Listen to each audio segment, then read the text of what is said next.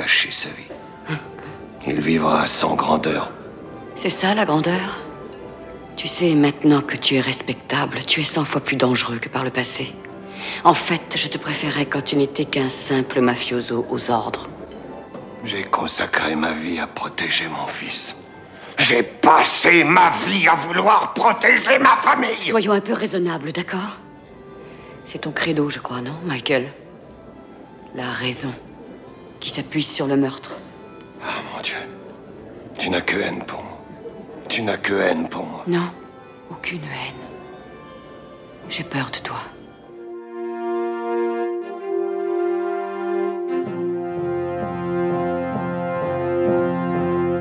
Hello there.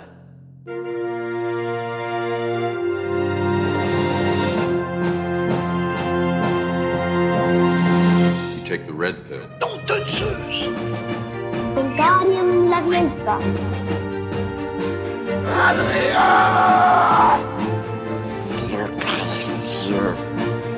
Get away from her, you bitch! What? Too close? Hasta la vista, baby. Salut mes petits canolis et bienvenue dans La Saga, un podcast qui s'est enchaîné Twilight et Le Parrain avec grâce. Je suis Don Sofiano et cette semaine avec mon invité on va finir la saga Le Parrain avec Le Parrain troisième partie, le film de Francis Ford Coppola sorti en 1990. C'est drôle de me dire qu'il y a un film de Parrain qui est sorti, j'étais déjà né. Oui. Oui, c'est bizarre. c'est- dans les années 90, ça fait euh, ça fait toujours un petit peu bizarre. ouais. C'est bizarre. Pour m'accompagner cette semaine, vous avez déjà reconnu sa voix, bien sûr. Il est souvent venu dans le podcast et vous le connaissez sûrement pour plein d'autres trucs sympas comme Eurokirama ou la revue Raymond. Coucou Nico, Salut, ça va? Ça va et toi? Ouais, super, très bien, très content d'être là pour parler de du Parrain troisième partie, qui est un film que que j'aime beaucoup. Que tu aimes? Ouais, ouais, ouais. Je sais pas pourquoi je le savais. Dès que je suis tombé sur le parrain, c'est toi la première personne que j'ai contactée. Je lui ai dit, je t'ai dit le parrain 3 et t'as dit oui tout de suite. Déjà, en fait, concrètement, déjà, j'aime bien les outsiders. Ouais. À chaque fois, en général, quand un film est un petit peu mal aimé, j'ai envie de l'aimer. Euh, en plus, le parrain 1 et 2, bon, bah voilà. Beaucoup, c'est des films qui ont été beaucoup, beaucoup commentés, beaucoup, euh, beaucoup analysés. Le parrain 3 est souvent, parfois à juste titre et parfois pas, euh, un petit peu survolé. Et puis, en fait, c'est un film que j'ai appris à détester, en fait, qu'on m'a appris à détester avant que moi j'apprenne à l'aimer. Tu vois ce que je veux dire? C'est-à-dire, j'en ai entendu tellement, tellement. En fait, j'ai grandi en me disant, bah, euh, le parrain, c'est les deux premiers et le 3 est naze. Euh, alors que pas du tout. Alors que pas du tout. Non. Mais qu'est-ce que c'est le parrain pour toi en général? Le parrain, pour moi, euh, en général, la trilogie, tu veux dire ou, la tri- ou le premier, le 2, euh, si, si t'as un préféré. euh. C'est alors déjà il y a un peu mon préféré et le 2 c'est pas très original c'est un peu ce, ce, ce, monolithe ce, ce truc qui revient tout le temps ce truc qui, qui revient comme un exemple ce truc où on n'a pas forcément le droit où on ne se sent pas forcément le droit d'apporter une nouvelle grille de lecture ou éventuellement des nouvelles théories ou parfois on a un petit peu peur d'en parler parce qu'il y a un côté un petit peu un petit peu intouchable. Et puis c'est quand même particulièrement euh, le parrain 2 et cette époque c'est euh, bah, Coppola, euh, monstre euh, sacré au sommet de sa gloire, euh, euh, mec absolument euh, ouais fascinant. Enfin Coppola me fascine finalement presque plus que ses films. Euh, voilà, pour moi c'est ça le parrain. Et puis pendant longtemps ça a été aussi euh, un petit peu la, la saga à papa, c'est-à-dire que euh, on, on- on con- dès la naissance, finalement, on connaît tous déjà le parrain un petit peu. C'est un petit peu comme les Beatles. Enfin, voilà, c'est là. Et, et finalement, je, je serais bien incapable de me souvenir. Un petit peu comme la première fois où j'ai entendu les Beatles, je suis incapable de me souvenir de la première fois que j'ai vu le parrain. C'est un petit peu comme si je les, je les avais toujours vus finalement. À toi, tu te souviens Ouais. du premier visionnage souviens, ouais. Et eu- à, ne- à 9 ans Ouais, Et alors, on en pense quoi? J'avais trouve- adoré. Ah, cool, cool, cool, cool. Bon, j'avais dû le regarder en plusieurs fois, j'imagine. Ouais, parce que c'est long, c'est c'est long, c'est assez. euh, Je me rappelle surtout du premier. pas beaucoup d'action, si c'est assez intime. ensuite. Je me rappelle Ouais. du premier surtout, c'était ça. Puis c'est c'est voilà, ça s'étale dans le temps, c'est euh, ça prend son temps aussi. euh. À 8 9 ans, je sais pas si j'aurais aimé moi. Bah, c'était mon premier film d'adulte que j'ai vu en fait. D'accord, le pro... ouais, d'accord, hors Voilà. dessin animé, tu veux dire Or, or, euh, oui, dessin animé ou film pour enfants. ou- Ouais, ouais, ouais. alors, mon premier film d'adulte, je serais pareil, je me- je m'en souviens pas. Je devrais À moins là que peut-être inventer un Star truc Wars, cool, mais Star Wars. ouais. ah oui, c'est vrai qu'il y a ça. Mais c'est vrai que c'était un monument et j'ai eu beaucoup d'invités, de personnes à qui j'ai proposé qui m'ont dit ah non le parrain j'ose pas y toucher. Euh, enfin c'était. Ouais, alors que on peut, alors que voilà, on peut. euh, on- Bah, je viens de le prouver là. Oui, en voilà, trois on- semaines, euh, on, on a, a pu dire beaucoup de choses sur le parrain. On a le droit d'en parler. Il y a évidemment beaucoup de choses à dire. Et euh, voilà, non, mais il y a ce côté, il y a ce côté, il n'y a pas de débat. C'est-à-dire que si quelqu'un vient te voir en te disant le parrain 2 est une merde, euh, t'as pas envie de parler avec lui. T'as pas envie de connaître ses arguments immédiatement. Non, mais immédiatement, tu dis, mec, t'es un bouffon. Alors que, bon, bah voilà, tout film devrait, ou a priori, est critiquable. Et, euh, oui, ça voilà. dépend comment tu le dis. C'est vrai que si tu débarques et tu dis le parrain 2 est une merde, là, je vais Oui, bizarre. oui, oui, oui, c'est une mauvaise présentation des choses, mais, euh, mais voilà, il y a, il y a ce côté, c'est un peu des films qui interdisent tout débat. Ouais, c'est ça. Donc il y a eu des rumeurs de Parrain 3 très rapidement après la sortie du deuxième, et Paramount a demandé à ce qu'il y ait une douzaine de scripts qui soient écrits. Et en 1979, il y a eu un premier script pour une suite du Parrain 2, et, écrite par Dan Reisner, qui, euh, qui tourne autour du fils de Michael, donc Anthony, qui serait devenu officier naval pour la CIA, Mm. Et autour de la participation de la famille Cor- Corleone dans l'assassinat d'un président sud-américain. Ouais, il y avait Fidel Castro aussi, je crois qu'il apparaissait à un avec moment. Fidel euh, Castro aussi dans un des scripts. ouais. Ça a été longtemps le longtemps le script euh, le plus souvent euh, le plus mentionné, le plus euh, a priori potentiellement adaptable.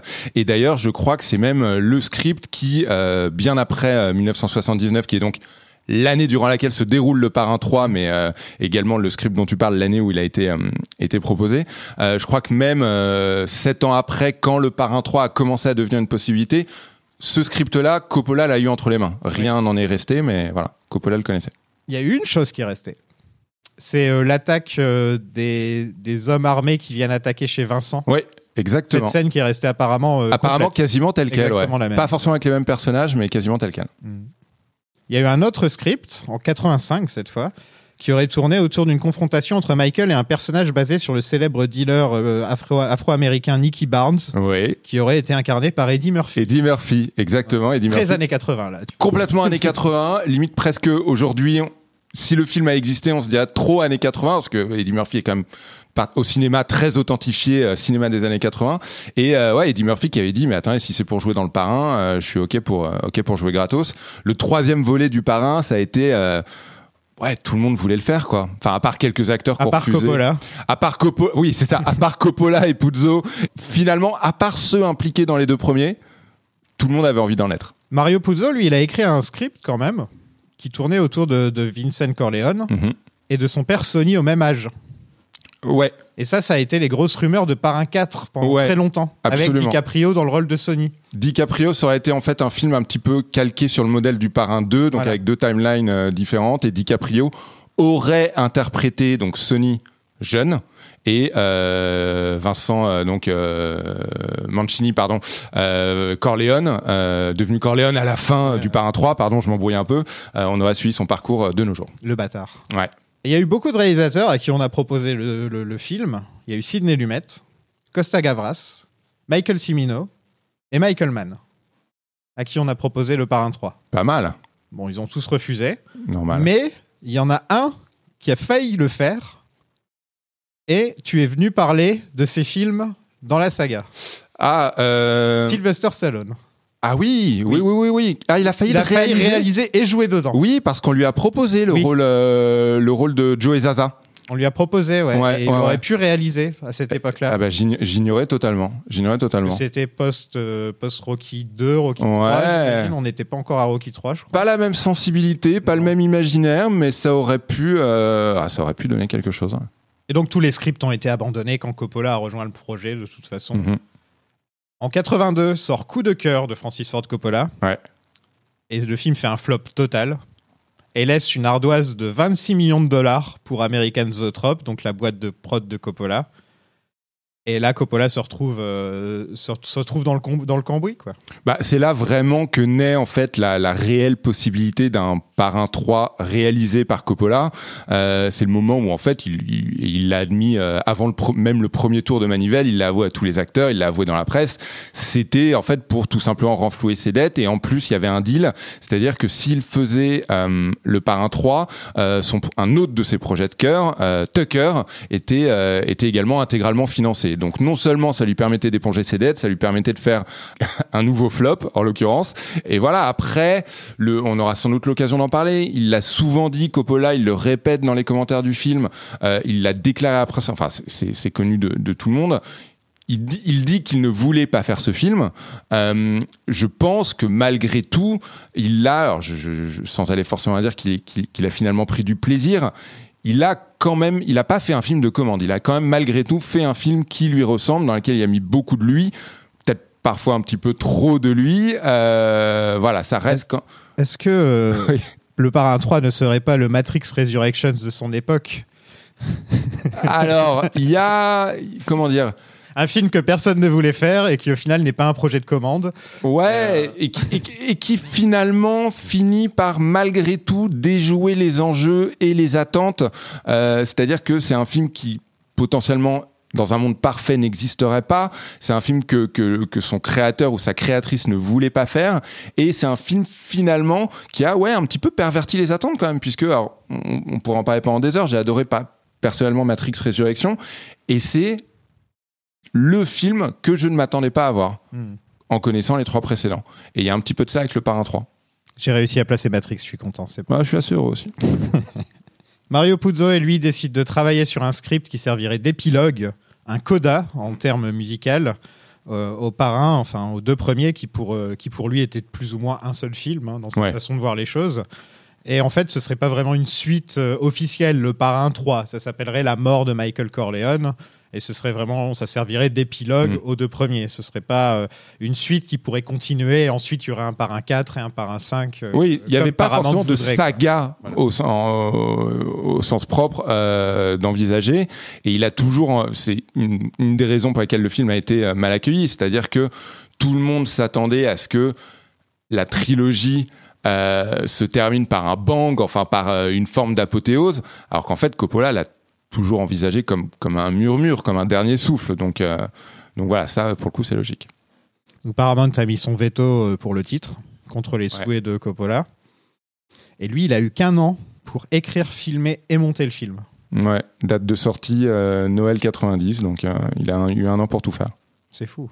C'est peu. C'est peu. Il voulait. Oui, oui, oui, oui. Et On il- sent que c'est moins travaillé que les deux premiers. Oui, il y a moins d'ampleur, il y a moins de richesse. euh, Il y a même euh, des, des scènes entières qui semblent quasiment improvisées et euh, entre autres une confrontation entre Michael et, et sa fille Marie, où même Coppola le raconte encore une fois dans les commentaires. Il dit mais en fait, on était, tout le monde était prêt, mais moi j'étais pas au courant, donc on a commencé à tourner la scène dans la précipitation. Enfin voilà, il y a eu un, enfin.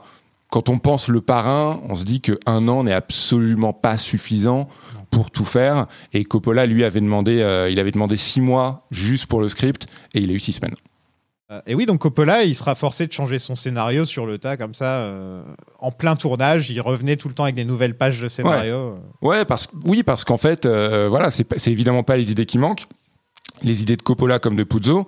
Et puis, euh, évidemment, il y a eu beaucoup de soucis. Enfin, voilà, Sofia Coppola, à la base, ne devait pas du tout être là. Euh, voilà, On- esp- ils espéraient tous le retour de Robert Duval, euh, qui finalement n'est pas revenu pour des histoires de sous. Enfin, voilà, ça a été une année assez compliquée. La prod a proposé un salaire de 5 millions à Al Pacino, Hmm. mais lui, il voulait 7 millions et un pourcentage du revenu. Coppola a refusé et a menacé de faire le film après la mort de Michael Corleone. En fait, que Michael soit déjà mort au Ouais. début du film et que ce soit sur les répercussions. Ça de devait s'ouvrir même par ses funérailles. ouais. Voilà. Ouais, il a dit ça à, Pacino qui a tout de suite fait Bon, ok, je les prends les 5 Il a pris les 5 millions, exactement. Et Robert Duval, donc comme tu disais, devait revenir dans le rôle de Tom Hagen avec un rôle bien plus développé que dans les deux films précédents, parce que c'est vrai que dans le 2, on le voit pas beaucoup, Tom non, Hagen. non non, non. Mais il voulait un salaire similaire à celui de Pacino qui touchait 5 fois le sien. Euh, Coppola a refusé, et donc. euh, non, c'est même pas Coppola qui a refusé, c'est Paramount a Ouais. refusé. Et, euh, et Tom Hagen a été retiré du film. Ouais, Hélas. et, ouais, et euh, un grand regret de Coppola d'ailleurs. Oui, Coppola, il dit lui-même, il dit euh, non seulement j'avais de, de- de beaux projets pour le personnage de Tom Hagen, mais il dit qu'en plus, Tom Hagen a toujours été un petit peu la, la, la, la bonne conscience finalement euh, de la famille Corleone et, et, de Michael. Et là, il n'y avait pas vraiment de contre-pouvoir. Il regrette que dans le Parrain 3, finalement, Michael Corleone soit libre de ses mouvements et qu'il euh, n'y a personne pour lui dire non, pour lui dire oui, pour le guider. Euh, voilà. Euh, il y avait son père dans le premier film, il y avait Tom Hagen. euh, voilà, là, Michael Corleone est livré à lui-même. Après, Robert Duval, il a eu relativement raison en soi. C'est-à-dire qu'il dit- il l'a toujours dit. Il dit attendez, tout le monde faisait ce film pour de l'argent et moi on m'en propose pas donc je ne vois pas pourquoi je pour- pourquoi je serais revenu. Et, euh, et en plus il même euh, encore récemment en 2010 dans une interview il disait que qu'il regrettait pas du tout son choix parce que est-ce que le après est-ce que le film aurait été meilleur ou différent avec lui? Ça on n'en sait rien Bah, disons que chacun des films est un petit peu sur un des frères. Il y a eu Sony, Fredo, et là maintenant ça aurait été Tom Hagen. Donc c'est vrai qu'il y aurait une vraie continuation de tout ça. c'est Et possible ouais. Coppola lui-même dit que c'est un de ses plus grands regrets que, que, que Duval ne soit pas revenu Mm. parce que euh, en fait ça a fermé la porte à beaucoup de, de, de potentiel drame, drama quoi, dans le dans l'histoire. Ouais, c'est vrai, c'est vrai. Après, ça reste quand même une histoire où il y a déjà beaucoup de personnages, beaucoup de circonvolutions, beaucoup de voilà, il y a déjà beaucoup de choses. Mais euh, ouais, ouais, Tom Hagen manque un peu. ouais. Julia Roberts devait jouer Marie, Mm. mais elle a dû abandonner pour faire Pretty Woman. Je pense qu'elle a eu raison. Elle a largement gagné au change. Je ne Voilà. sais pas si vous avez suivi un petit peu la carrière de Julia Roberts. Sans Pretty Mais- Woman, je sais pas ce que ça aurait été. Ça. Ouais, mais c'est la beauté du, du cinéma. C'est que des si tout le temps. C'est je refuse ça, j'accepte ça. euh, voilà. Non, non, là pour le coup, elle a eu raison. Elle a eu raison de partir sur Pretty Woman. ouais. Madonna mettait la pression pour avoir le rôle, Mhm, mais euh, c'est vrai. Coppola l'a trouvée trop vieille. Trop vieille. Ouais. Mais on lui a proposé le rôle de la journaliste, jouée par Bridget Fonda. Ah ouais, j'ai pas vu. ça. Et en fait, euh, elle demandait de toute façon beaucoup trop d'argent pour un tout petit rôle quand même. C'est Winona Ryder qui sera choisie. euh, mais hélas, elle a dû abandonner juste avant le tournage car elle était épuisée et au bord de la crise de nerfs. Apparemment, elle faisait des, des, euh, des crises de panique. euh, Ouais, ouais, ouais. Alors pour, pour la petite anecdote, c'est pas vraiment juste avant le tournage parce que là encore, c'est Coppola qui le raconte dans les commentaires. En fait, Winona Ryder était en tournage d'un film, je, crois que c'était Les Deux Sirènes, je crois que c'était ça, et elle devait après le Parrain 3 enchaîner avec euh, Édouard de Main d'Argent, avec donc son mec de l'époque, Johnny Depp. Et en fait, euh, ce que raconte Coppola, c'est que euh, elle les a pas abandonnés avant le tournage. Le tournage avait déjà largement commencé, et en fait, ils avaient commencé à tourner toutes les scènes sans le personnage de Marie et sans Winona Ryder donc, et en fait, il restait à peu près un mois de tournage, qui était concrètement donc l'opéra à la fin, les dialogues, toutes les scènes impl- impliquant Marie. Ouais. Donc au final, elle, a- elle les a abandonnés donc quelques jours avant que elle ait à se rendre sur les plateaux, mais le tournage était déjà largement entamé. En fait, il y a eu beaucoup. Elle était quand même énormément scrutée à l'époque, donc il y a beaucoup beaucoup de choses qui ont été dites. Euh, en vrai, c'était juste qu'elle a été euh, épuisée. Hein, c'était un, un bon vieux euh, nervous breakdown à l'ancienne. Voilà, Pacino et Keaton ont exprimé leur soutien dans la presse pour dire que non, non, c'était pas un caprice, c'était pas de la drogue, c'était pas voilà, il y avait il y avait rien de tout ça. Mais ouais, la question de son remplacement a été compliquée. Ouais. Il y avait une autre actrice aussi qui a failli avoir le rôle. Je crois que c'est Rebecca Schaeffer. Je crois Rebecca ça, Schaffer, qui ouais. est décédée, qui s'est fait assassiner par un fan. Ouais. Stalker. Euh, Ouais, ouais, ça c'est ça c'est une genre histoire 21 folle. ans ou quelque chose. Exactement, exactement. En fait, Juste avant d'avoir le script, elle est morte en fait. En fait, le jour, elle est morte le jour où elle devait recevoir le script. C'est-à-dire qu'il y avait un stalker donc qui sonne à sa porte. Elle ouvre parce que elle doit recevoir le script pour le lire, pour tester devant Coppola quelques jours après. Et elle se trouve devant ce mec. Elle le- lui claque la porte au nez, lui dit de se barrer. Et une heure plus tard, il revient et euh, il la tue. Euh, voilà, c'est pas c'est pas le sujet, mais c'est une histoire vraiment triste que et je vous invite à éventuellement aller lire sur ce sujet parce que c'est une histoire qui, est- qui a quand même changé beaucoup de choses à Hollywood Ouais. euh, pour la Sur protection lois, des actrices. voilà, exactement, exactement. Mais non, non, il y a eu beaucoup, beaucoup, beaucoup de noms. Et en fait, pour remplacer Winona Ryder, le truc, c'est que Coppola, euh, lui, voulait, euh, il voulait une adolescente, quoi. Il voulait euh, une actrice de 16, 18, enfin 20 ans maximum. Et la Paramount lui proposait énormément, énormément de noms. Et lui a tout refusé en bloc. Et au final, c'est donc Sofia Coppola qui Ouais. est choisie. Ouais. Qui avait quoi, 19 ans à l'époque? Qui avait 19 ou 20 ans à l'époque, ouais. Quelque chose comme ça. Et, Bien euh, avant qu'elle soit réalisatrice. Bien avant, elle étudiait, au... elle faisait des études d'art plastique à ce moment-là. Euh, elle ne voulait pas être actrice, Elle ne veut toujours pas être actrice. Euh, elle avait joué dans les deux premiers parrains, mais comme à peu près toute la famille Coppola. hein, euh, euh, dans le parrain 3, on voit la mère de Coppola, on voit le père de Coppola. Mais elle, elle est apparue dans deux par un de toute façon. dans le Elle premier, joue le elle, joue, bébé, elle joue le bébé, le exactement, exactement. Et dans le 2, elle joue une des enfants immigrés dans le bateau. Oui, c'est une. Un petit rôle. Ouais, voilà, exactement, exactement. Et, euh, et donc, il a choisi Sofia Coppola. Et j'ose imaginer qu'elle ne pouvait pas vraiment dire non, mais elle, mais, mais ça a été euh, potentiellement le choix qui a tué le film, quand. Apparemment, moi, tu me disais qu'il cherchait euh, des actrices jeunes. Mais moi, ce que j'ai lu, c'est qu'il a réécrit le rôle et rajeuni le personnage de 5 ans pour que Sophia puisse l'incarner. Ah, c'est possible. Ouais. Ah, peut-être. Ouais, en ouais. fait, le personnage était plus âgé. Et euh, pour justement que sa fille puisse le jouer, elle l'a rajeuni. Ce qui fait que ça tiendrait pas vraiment debout au niveau des dates du parrain 2.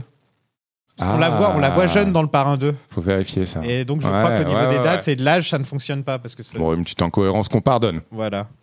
Un budget de 54 millions euh, pour un box-office de 136 millions. Ouais, c'est pas, c'est pas un flop, mais c'est clairement le film. C'est pas le film qui a. Comment dire C'est, c'est, c'est, c'est- c'est le film le moins nommé, c'est le film le. Enfin, voilà, c'est, c'est, c'est, c'est pas celui qui a laissé la plus grande empreinte, quoi. On va pas se mentir. Il est passé inaperçu. Ouais, après, ah, inaperçu, c'est un, inaperçu, c'est un grand mot. Il y avait quand même une attente. C'est un film qui a été largement, largement commenté, largement vu, largement, voilà, critiqué à sa sortie. C'est juste pas, c'est un film qui n'a pas perduré dans le temps. C'est un film dont on a arrêté de parler.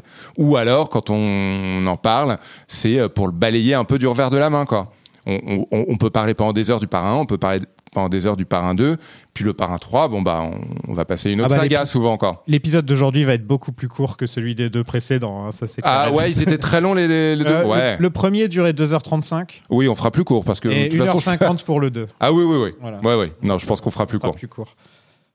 Nommé pour 7 Oscars, aucune victoire. Hmm.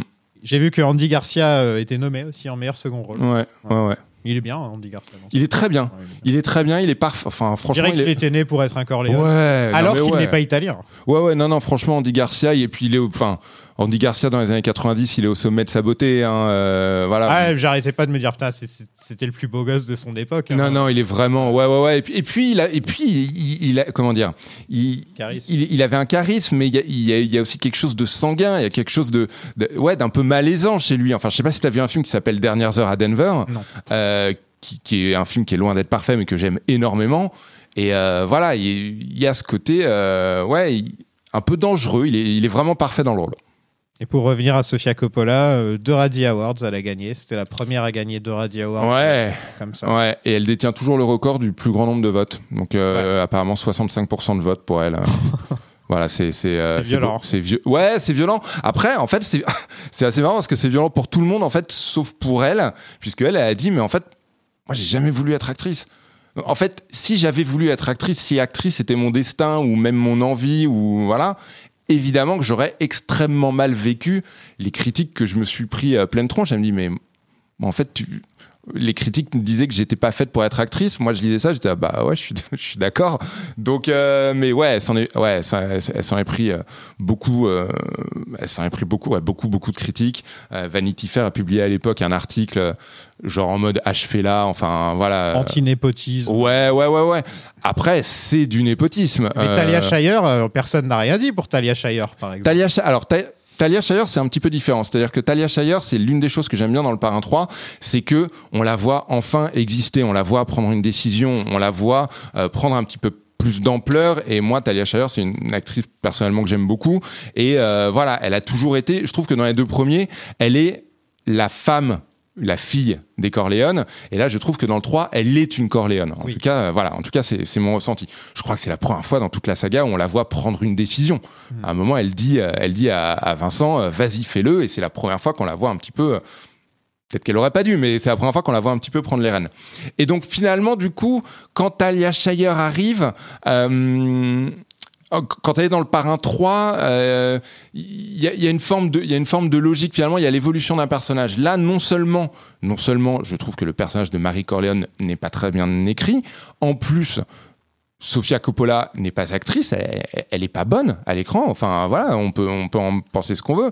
À la rigueur, elle, serait douée dans, le Parrain 3 si le personnage avait été un personnage un petit peu d'une ingénue ou du- du- d'une gamine tendre qui sait pas ce qui lui arrive. Sauf qu'en fait, pas du tout. On nous la présente comme la patronne de la fondation, on nous la présente comme l'héritière de l'empire, alors que, mais du coup, ça, enfin, euh, ça, ne, ça ne colle absolument pas. Euh, donc, je trouve que c'est un personnage pas très bien écrit, pas très bien joué, mais surtout, surtout, l'accusation de népotisme, elle vient tout simplement du fait que euh, ça devait être Winona Ryder, l'enfant chéri de l'Amérique, que c'était le rôle le plus d'Hollywood euh, à ce moment-là, et que euh, Coppola il dit, bah, je vais prendre ma fille. Donc ouais, non, ça peut. euh, et ça peut se comprendre. Et puis c'était son premier rôle d'importance en plus, donc euh, Son Non, seul même. et son seul. Donc euh, non, non, c'est complètement du, enfin c'est complètement du népotisme. Et c'est assez marrant parce que encore une fois, le- je vais beaucoup en parler parce qu'il est passionnant. C'est le commentaire audio de Coppola euh, du Parrain 3. Il est extrêmement lucide sur énormément de choses, sur sa carrière, sur son film et tout, mais pas du tout sur sa Il fille. dit rien sur sa fille. Alors, non, il en parle beaucoup. Il en parle beaucoup. Mais euh, il, il continue de dire que c'était le casting parfait. Il continue de dire qu'elle est douée. Il continue de dire hein, alors que euh, objectivement non. Après, il y, a- il y a quand même une forme de cohérence. On parlait du fait que Coppola n'avait pas envie de le faire. Malgré tout, il il l'a pas non plus complètement fait à l'envers. Euh, c'est un immense poncif, mais voilà, euh, le parrain, euh, c'est une saga sur la famille. Hein, euh, c'est évidemment une évidence. C'est comme Rocky qui n'est pas un film sur la boxe. Le parrain est un film sur la famille. Et en fait, du coup, il y a ce côté, voilà, à ce moment-là de sa vie, euh, Coppola, il, il est en train de perdre de son envie, il est en train de perdre de son influence, et c'est exactement le film qu'il fait, c'est-à-dire Michael Corleone qui perd de, de son désir et qui perd de son pouvoir. Euh, et puis voilà, il imaginait, euh, il commençait à penser à la suite, donc peut-être que Sofia Coppola allait prendre sa suite. Et puis il raconte que, euh, voilà, on essaye de taper et de blesser Michael Corleone, et finalement, c'est la fille qui finit par souffrir. C'est exactement ce qui s'est passé à la sortie du film. Donc il y a il y a une finalement il y a une vraie cohérence c'est Mais il, il est un peu architecte de sa propre des- destruction là-dessus. complètement Voilà. complètement mais de toute façon Coppola et Il a tendu le bâton. quoi. Coppola il a tendu le bâton mais Coppola n'a- jamais été autre chose que l'architecte de, de sa propre destruction tous ses films tous ces films, peut-être pas les premiers, les premiers de l'école Corman, bon bah voilà, c'était l'artisanat et tout, mais tous ces films de la démesure, c'est-à-dire que Coppola n'a jamais, ou quasiment jamais, on pourrait parler de Jack ou de l'idéaliste, enfin voilà, mais Coppola n'a toujours fait que des films, soit dans un, pas dans un objectif inavoué, mais a toujours fait que des films avec le potentiel d'annihiler sa carrière, et même quand il faisait un Jack ou un l'idéaliste, c'était pour renflouer les caisses, pour enchaîner avec le prochain projet qui, voilà, le Parrain 3, il le faisait pour pour rembourser coup de cœur et pour financer Tucker. Et, euh, et là, il se lance dans Megalopolis, projet dont il parle depuis 20 ans. Enfin, Et il a financé. euh, Enfin, il a fait la director's cut du Parrain 3 dans l'objectif de se faire un peu plus d'argent non, mais pour voilà. faire Meg- Megalopolis. On est d'accord. C'est ça, c'est ça. Et puis voilà, et puis je, je vais pas vous faire l'affront de vous raconter l'histoire d'Apocalypse Now. Enfin voilà, c'est ouais, c'est Coppola. Enfin Coppola me fascine, euh, me fascine énormément. Parce que là, on va parler des deux versions. C'est-à-dire Ouais. qu'il y a la version cinéma Mm. et il y a la version The Death of Michael Corleone qui, euh, qui- fait deux minutes de moins, je crois, ou quelque chose Oui, comme ça que la version plus, originale. ouais. Et en gros, c'est surtout des changements au début et à la fin. C'est vraiment les, les gros changements du. Oui, et c'est très très facile à expliquer. hein, C'est euh, c'est vraiment très ouais. simple. Et on sent que là encore, c'est Coppola qui se dit je peux me faire un peu d'argent avec le parrain et donc je vais en profiter. Et je je- je Oui. pense qu'il y a un peu de ça. Quoi. Oui, c'est pas, euh, ça, ça réinvente pas le film. Euh, ça le, Après, il l'a fait, il l'a fait beaucoup avec Apocalypse Now aussi, à faire des nouvelles bien versions. sûr. euh, Ouais, ouais, ouais, ouais, le Redux. à la version Redux qui doit durer 4 heures et demie, quelque- enfin qui, est- qui est très très longue, qui est incroyable, hein, mais qui est, très, qui est- qui est très longue. Euh, non, la version Coda, oui, oui, c'est c'est vaguement plus. Alors c'est un petit peu plus raffermi, mais en effet, il y a. En fait, Le Parrain 3 est un film compliqué à raconter, compliqué à suivre. Enfin, voilà, l'intrigue. Je vais le faire. Euh, je, vais, je suis content que tu le fasses, mais Ouais. l'intrigue part un petit peu dans tous les sens. Et en fait, la version Coda clarifie un tout petit peu plus l'intrigue et les enjeux. Et la fin, bah, à la fin, on en parlera à la fin.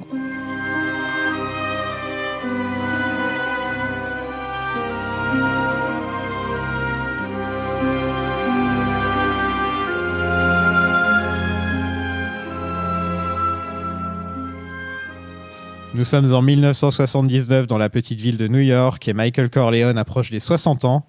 Michael et Kay ont divorcé et leurs enfants ont grandi avec Kay. Il est ruiné par la culpabilité depuis la mort de Fredo. Chose que Pacino n'approuvait pas du tout. Ouais. Pacino voulait qu'en fait Michael soit un vrai sociopathe Mm. et qu'il n'ait aucun regret vis-à-vis de la mort de Fredo. Ouais, ce qui est pas tellement raccord avec les deux premiers parrains. Donc c'est vrai que les... Dans le 2, il est quand même. euh, c'est un, c'est un lézard. Dans le 2, c'est un requin. Quoi. Oui, c'est un lézard, c'est un requin. En même temps, euh, bah, la scène est d'ailleurs reproduite dans, le- dans le Parrain 3. euh, on le voit, alors c'est pas grand chose certes, mais on le voit qui baisse la tête euh, quand son, derrière la vitre, quand son frère meurt. Enfin voilà, on le voit pas après retourner à ses affaires comme s'il de rien n'était. Enfin voilà, il y a. Comment dire C'est c'est, hum, l'idée d'en faire un mec sans regret, sans un peu psychopathe comme tu ouais en fait déjà si tu fais ça qu'est-ce que tu racontes quoi? Bah, surtout qu'après, tu perds euh, son lien avec sa fille parce que si t'es pas capable d'éprouver de, la- tristesse pour la mort de ton frère, comment tu peux aimer ta fille C'est ça, et puis euh, voilà, si t'es pas capable d'admirer un minimum euh, Vincent Mancini, bon bah voilà, t'as pas cette relation non plus. Enfin, voilà, je, suis, euh, je sais pas exactement ce que Pacino avait en tête, mais en effet, il a déclaré qu'il voulait un, Michael Corleone sans remords, euh, sans peur et, voilà, sans culpabilité.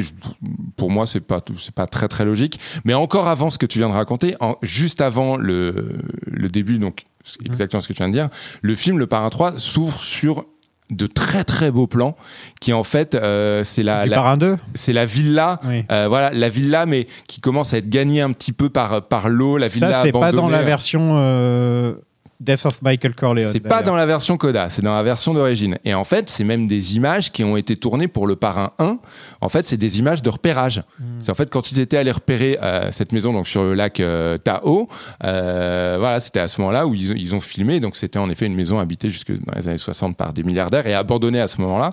Et voilà, c'est réutilisé au début du parrain 3. Et ça, pour le coup, c'est des images que je trouve assez émouvantes.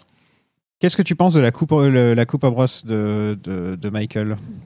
Alors, euh, C'était un truc qui m'a toujours énervé. ouais. euh, Et, en- et là, hier, j'ai découvert, je sais pas si tu l'as vu, je l'ai posté sur Twitter, Non, dis-moi. euh, j'ai découvert des images de lui avec la coupe de cheveux classique Corleone Ouais. de Michael. Et apparemment, c'est dernière minute qu'ils ont décidé de les couper et ça a fait une sorte de. Il a failli y avoir une sorte de révolution, sur- de plateau rébellion sur le plateau. Ah ouais? Parce que les gens étaient là, genre, t'as pas le droit de lui couper les cheveux, c'est Michael Corleone, il doit avoir sa coupe de cheveux, euh, pas sa coupe en brosse, quoi. Ouais, ça, ça me. Alors, ouais, honnêtement, alors je m'en fous un peu. Alors, très honnêtement, je m'en fous un peu. Ça, en tout cas, ça me choque pas. Il y a, il y a beaucoup d'autres choses dans le film qui me choquent. Je découvre donc la photo avec la vraie coupe. Ouais, il y a un côté. Après, il y a, ça, fait un peu vieux beau la version avec les cheveux de Michael vieux Ça fait un peu vieux beau, une, une espèce de petite mèche qui ondule, blanche et tout. Euh, voilà, je trouve que la coupe qu'on voit dans le film, Ça Euh, fait plus armé. Ouais, ça fait un petit peu plus guerrier, exactement. Et ça, surtout, ça fait le mec qui a vécu. C'est-à-dire que quand le Parrain 3 commence, il s'est quand même passé énormément de choses euh, depuis le Parrain 2. Donc euh, voilà, s'il faut une coupe de cheveux euh, un peu dégueulasse pour faire comprendre ça, ça me va. Donc dans la version Coda, on, on- on commence tout de suite avec la conversation avec l'archevêque. Ça fait un petit peu comme dans le premier parrain où Ouais. il vient lui demander mais Don Corleone, j'ai besoin de vous. Ouais, exactement. Et, ça commence comme ça. Et ensuite, on a la, on a la fête. Mm. Alors que la version, la version ciné, ça commence avec une voix off de, de Michael Corleone qui dit euh, mes en- qui invite ses enfants à venir euh, à la cérémonie. Ouais, exactement. Et je préfère, je pense, la version Coda. La version Coda est plus claire parce qu'en fait, dans la version Coda, c'est tout simplement un petit moment, un court extrait d'une petite scène qui arrive au bout de 40 minutes de film dans la version cinéma, où en fait, donc c'est en effet l'archevêque qui dit, euh, voilà, euh, j'ai besoin de vous. Et en fait, ça contribue à expliquer un petit peu les enjeux et ensuite à expliquer tout le dynamisme qui se crée entre Michael Corleone et euh, donc euh, l'Église, entre Michael Corleone et ses enfants. Euh, on comprend donc finalement très vite que euh, Michael Cor- Corleone désire se sortir du système mafieux, mais finalement va y retourner. C'est vraiment pas grand chose, hein, c'est juste une petite scène qui est un petit peu déplacée, mais oui, ça, ça aide un petit peu. Les, les enjeux sont pas forcément, enfin, le, script n'est pas forcément beaucoup plus clair, mais euh, voilà, ça aide quand même un petit peu mieux à comprendre Michael Corleone, mais mais je trouve que le, encore une fois, je je trouve que le- il y a, y, a, il y, a, il y a une forme de nostalgie, de mélancolie dans la version cinéma euh, qui moi me plaît davantage. Je trouve que la version cinéma, ce début-là, il y a un petit côté téléfilm. euh, avec la voix off. Enfin, ça, c'est pas un truc que, que je verrais dans le parrain, en fait, j'ai l'impression. Et je trouve À que. commencer avec que la, version- villa. euh, Ah oui, non, la villa, ça j'aime Ah beaucoup. oui, Moi, je parle de la voix off, en fait. euh, plus lui qui, qui l'invite, qui invite, c'est, c'est une drôle de manière de commencer un film comme Le Parrain, je trouve. Là, ça fonctionne mieux parce que ça, c'est plus classique. Et en plus, ça Oui. pose le thème du film qui est clairement euh, Michael essaie d'acheter sa rédemption. Voilà, Et ça donc, on est d'accord. On est euh, on- dès la première scène, tu sais que voilà, c'est pour ça que Michael fait tout ça, c'est pour acheter sa propre rédemption. Mais après, c'est une vraie question. C'est-à-dire, est-ce que, euh, enfin, je comprends les, je comprends les deux choix de Coppola en fait. C'est-à-dire, est-ce que il vaut mieux ouvrir le film avec, en explicitant que ce serait un film sur Michael, donc, euh, qui va essayer d'acheter sa rédemption, ou est-ce que auprès de, auprès, je veux dire, au- au- dans le regard des gens, c'est-à-dire sortir du système mafieux. Ou est-ce que c'est un film sur Michael qui veut euh, recoller les morceaux avec euh, avec son ex-femme et avec euh, et avec ses deux c'est vrai enfants? qu'il y a ça aussi. finalement, les, les voilà, je- je- je- j'entends ce que tu dis, mais je pense que finalement, l'introduction ciné est beaucoup plus raccord avec ce que voulait vraiment raconter Coppola. C'est peut-être moins efficace, c'est peut-être moins clair, mais c'est ça correspond plus à sa vision. Donc il reçoit une décoration papale, euh, l'ordre de Saint-Sébastien, en l'honneur de ses dons caricatifs. Il a vendu les casinos et est désormais légitime. Ouais. Et donc ça y est, il est arrivé à son but qu'il avait, qu'il s'était fixé dans le 2. Il est légitime, Ouais. tout simplement. Là, il est, à, il, il- il est à deux doigts de enfin dire adieu à la mafia et de ne plus avoir aucun compte à rendre à la mafia. Et, et, ouais, euh, et en plus d'être ça a mis le temps, en fait. Ça d'être a mis du temps. respectable aux yeux de tous. Voilà. C'est-à-dire que voilà, il Le pape lui-même le dit. Quoi. Exactement, exactement. Bah oui, il y a cette scène avec euh, l'attaché de presse de la version Corleone qui répond au journaliste qui dit et où en effet après sa décoration, les journalistes demandent mais euh, et attendez, on, on parle en gros on parle d'un mafieux et l'attaché de presse dit attendez, c'est le pape qui a décidé donc à un moment vous savez pas mieux que le pape. Donc euh, ouais ouais, quand, quand finalement quand le parrain 3 débute, Michael Corleone est un euh, est un vieux gentil monsieur, un vieux gentil homme Oui, d'affaires. Voilà. Ça va pas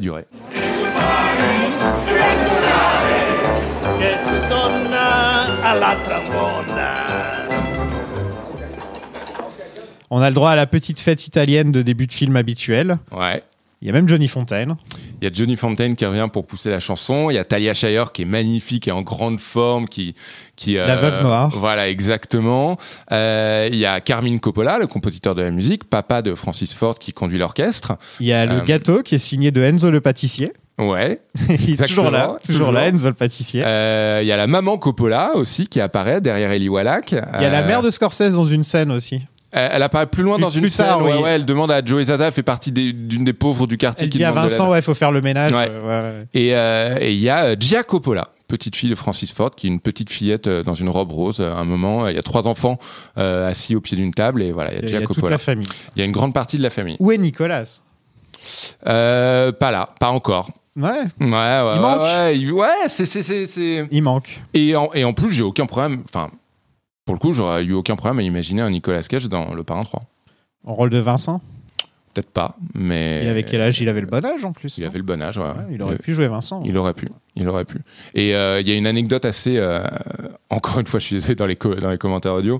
euh, Francis Ford Coppola parle parle de son père qui est décédé, euh, euh, qui est décé- En gros, il dit cette scène-là, cette scène de la célébration, c'est la dernière fois que j'ai vu mes parents ensemble. Donc euh, voilà, puisqu'il joue dans la même scène, et Francis Ford Coppola raconte que son père est euh, Carmine est mort euh, est mort peu après. Et en fait, il raconte, il dit voilà, mon père, euh, je l'ai toujours vu comme ça, j'ai toujours vu en train de con- conduire un orchestre, et c'est ce qu'il fait dans cette scène-là. Et il dit mon père n'a jamais raté une note, jamais, jamais, jamais, jamais. Et ce jour-là, il en rate une. Et il dit j'ai su à ce moment-là qu'il allait bientôt partir. Et c'est assez émouvant. Donc ce film est quand même vachement important pour Coppola au final. Ouais, je pense. Pour ce Pas- genre de Pour détails. des raisons moins si, oui, pour, des Pour le raisons côté famille en fait. Pour le côté famille, Ouais. exactement. Anthony est désormais chanteur d'opéra, donc ils sont partis dans une direction totalement opposée du mec qui travaille pour la CIA et qui Ouais. est retourné le gouvernement. Ouais. On est vraiment. euh, J'aime beaucoup. En fait, c'est un très bon choix de ne pas être tombé dans euh, ah le fils de Michael doit être le, su- le successeur. euh, Bah en fait, c'est une bien meilleure idée de voir faire du fils de Michael euh, l'opposé de Michael, euh, c'est-à-dire euh, une âme d'artiste, un saltimbanque, euh, euh, la confrontation. euh, voilà, quand il lui dit avec donc sa mère Diane Keaton qui veut être chanteur d'opéra. voilà, c'est un, un conflit générationnel assez classique, mais surtout, surtout, euh, voilà, c'est un, un fi- le fils qui rejette le père. Moi, je trouve que trouve que c'est plutôt une bonne idée, ouais. Enfin, en tout cas, c'est voilà. Le, on, on parlait du fait que le, le personnage de Sofia Coppola était un peu creux et que l'actrice était un peu insipide. Bon, euh, Anthony la- est pas génial. non euh, non, voilà. J'ai cherché, c'est juste un chanteur. Enfin, Ouais, ouais, non, non, c'est pas. euh, C'est est- pas un acteur à l'origine. c'est pas un grand rôle et c'est pas un grand acteur non plus. Il se souvient de la mort de Fredo. Ouais. Euh, et Kay le dit directement à Michael. Elle- il sait que tu as tué Fredo. Ouais. Et, elle- et Michael ne dit rien. Hmm. Il, ne, il ne renie même pas Hmm. avoir tué Fredo. C'est c'est bon, tout le monde est au courant, c'est pas grave. Sauf Talia Shire. Talia Shire qui n'y croit pas. Non, Talia Shire a cette petite scène qui est très intéressante où elle lui dit Tu sais, Fredo s'est noyé, mais la vie, c'est la vie, il faut passer à autre chose. Et tu as cette impression qu'elle sait que c'est Michael, Ouais. mais qu'elle le protège d'une certaine manière. Ouais, elle c'est dit possible. À ta place, j'aurais tué Fredo aussi. C'est possible. Je pense que elle, elle aurait tué Fredo aussi. C'est bah, ce genre de Corleone, elle. Ouais, et puis ça, va, ça dit beaucoup de choses quand même sur, sur les gens, c'est-à-dire euh, est-ce que j'aurais tué Fredo? Est-ce que, enfin voilà, c'est, c'est, euh, mais on- en tout cas on sent, qu'on sent que ça le hante quoi, voilà, euh, et surtout on sent que dans les euh, 15 années qui séparent, même plus peut-être, je sais pas combien d'années séparent le parrain 2 et parrain 3, mais voilà, il s'est passé des choses et, euh, et pas des belles choses quoi. De son côté, Marie, la fille de Michael, est incarnée par Sofia Coppola Mhm. et le visage de la fondation, de la fondation Corleone. Euh, Est-ce que tu savais qu'elle avait dû réenregistrer une bonne partie de ses répliques? Ouais, Parce qu'il y a eu une, euh, teste. il y a eu une projo-test où apparemment c'était horrible parce qu'elle avait un accent de californienne euh, qui était très. Ouais. Oh my god Ouais, il paraît. Et, il paraît. et elle n'arrivait pas à prononcer Corleone, apparemment, Ouais, alors je- euh, la vraie italienne. ouais, et, ouais. et donc ouais. elle a dû redoubler la plupart de ses dialogues. Bah, encore Et une ça fois, pas une actrice, Ça s'entend par moments Ouais. où ça, se- ça se sent que c'est. Et je pense que beaucoup, beaucoup de problèmes qu'on peut avoir avec le personnage peuvent venir de sa voix en fait. Je trouve. Je sais pas si en VF ça passe mieux, mais en tout Je cas en. VO, je trouve qu'elle a une voix où on dirait qu'elle n'est pas là en fait. Elle est transparente. Elle est pas là du tout. ouais, ouais. On est bien d'accord. Qu'est-ce que tu penses de ces films? Euh, j'aime beaucoup le travail de Sofia, ah, Sofia Coppola réalisa- réalisatrice. J'aime beaucoup. Oui, qu'on dise du bien d'elle au moins. Euh, ah non non, j'ai très honnêtement, à part The Bling Ring que je supporte pas, euh, j'adore. Enfin Somewhere, je trouve ça merveilleux. Virgin Suicide, j'ai que du bien à en dire. Marie Antoinette, j'ai- c'est marrant, je l'ai revu il y a pas très longtemps. Je trouve que c'est toujours vraiment. Je l'ai revu à la hausse aussi, moi. Ouais ouais ouais. Moi vraiment j'aime beaucoup. bon film. Euh, non, non, voilà. Après, je suis un peu triste parce que c'est vrai que c'est une réalisatrice qui, qui comment dire, c'est une réalisatrice. C'est typiquement la réalisatrice qui a dont les films n'ont plus vraiment malheureusement leur place dans le Hollywood d'aujourd'hui.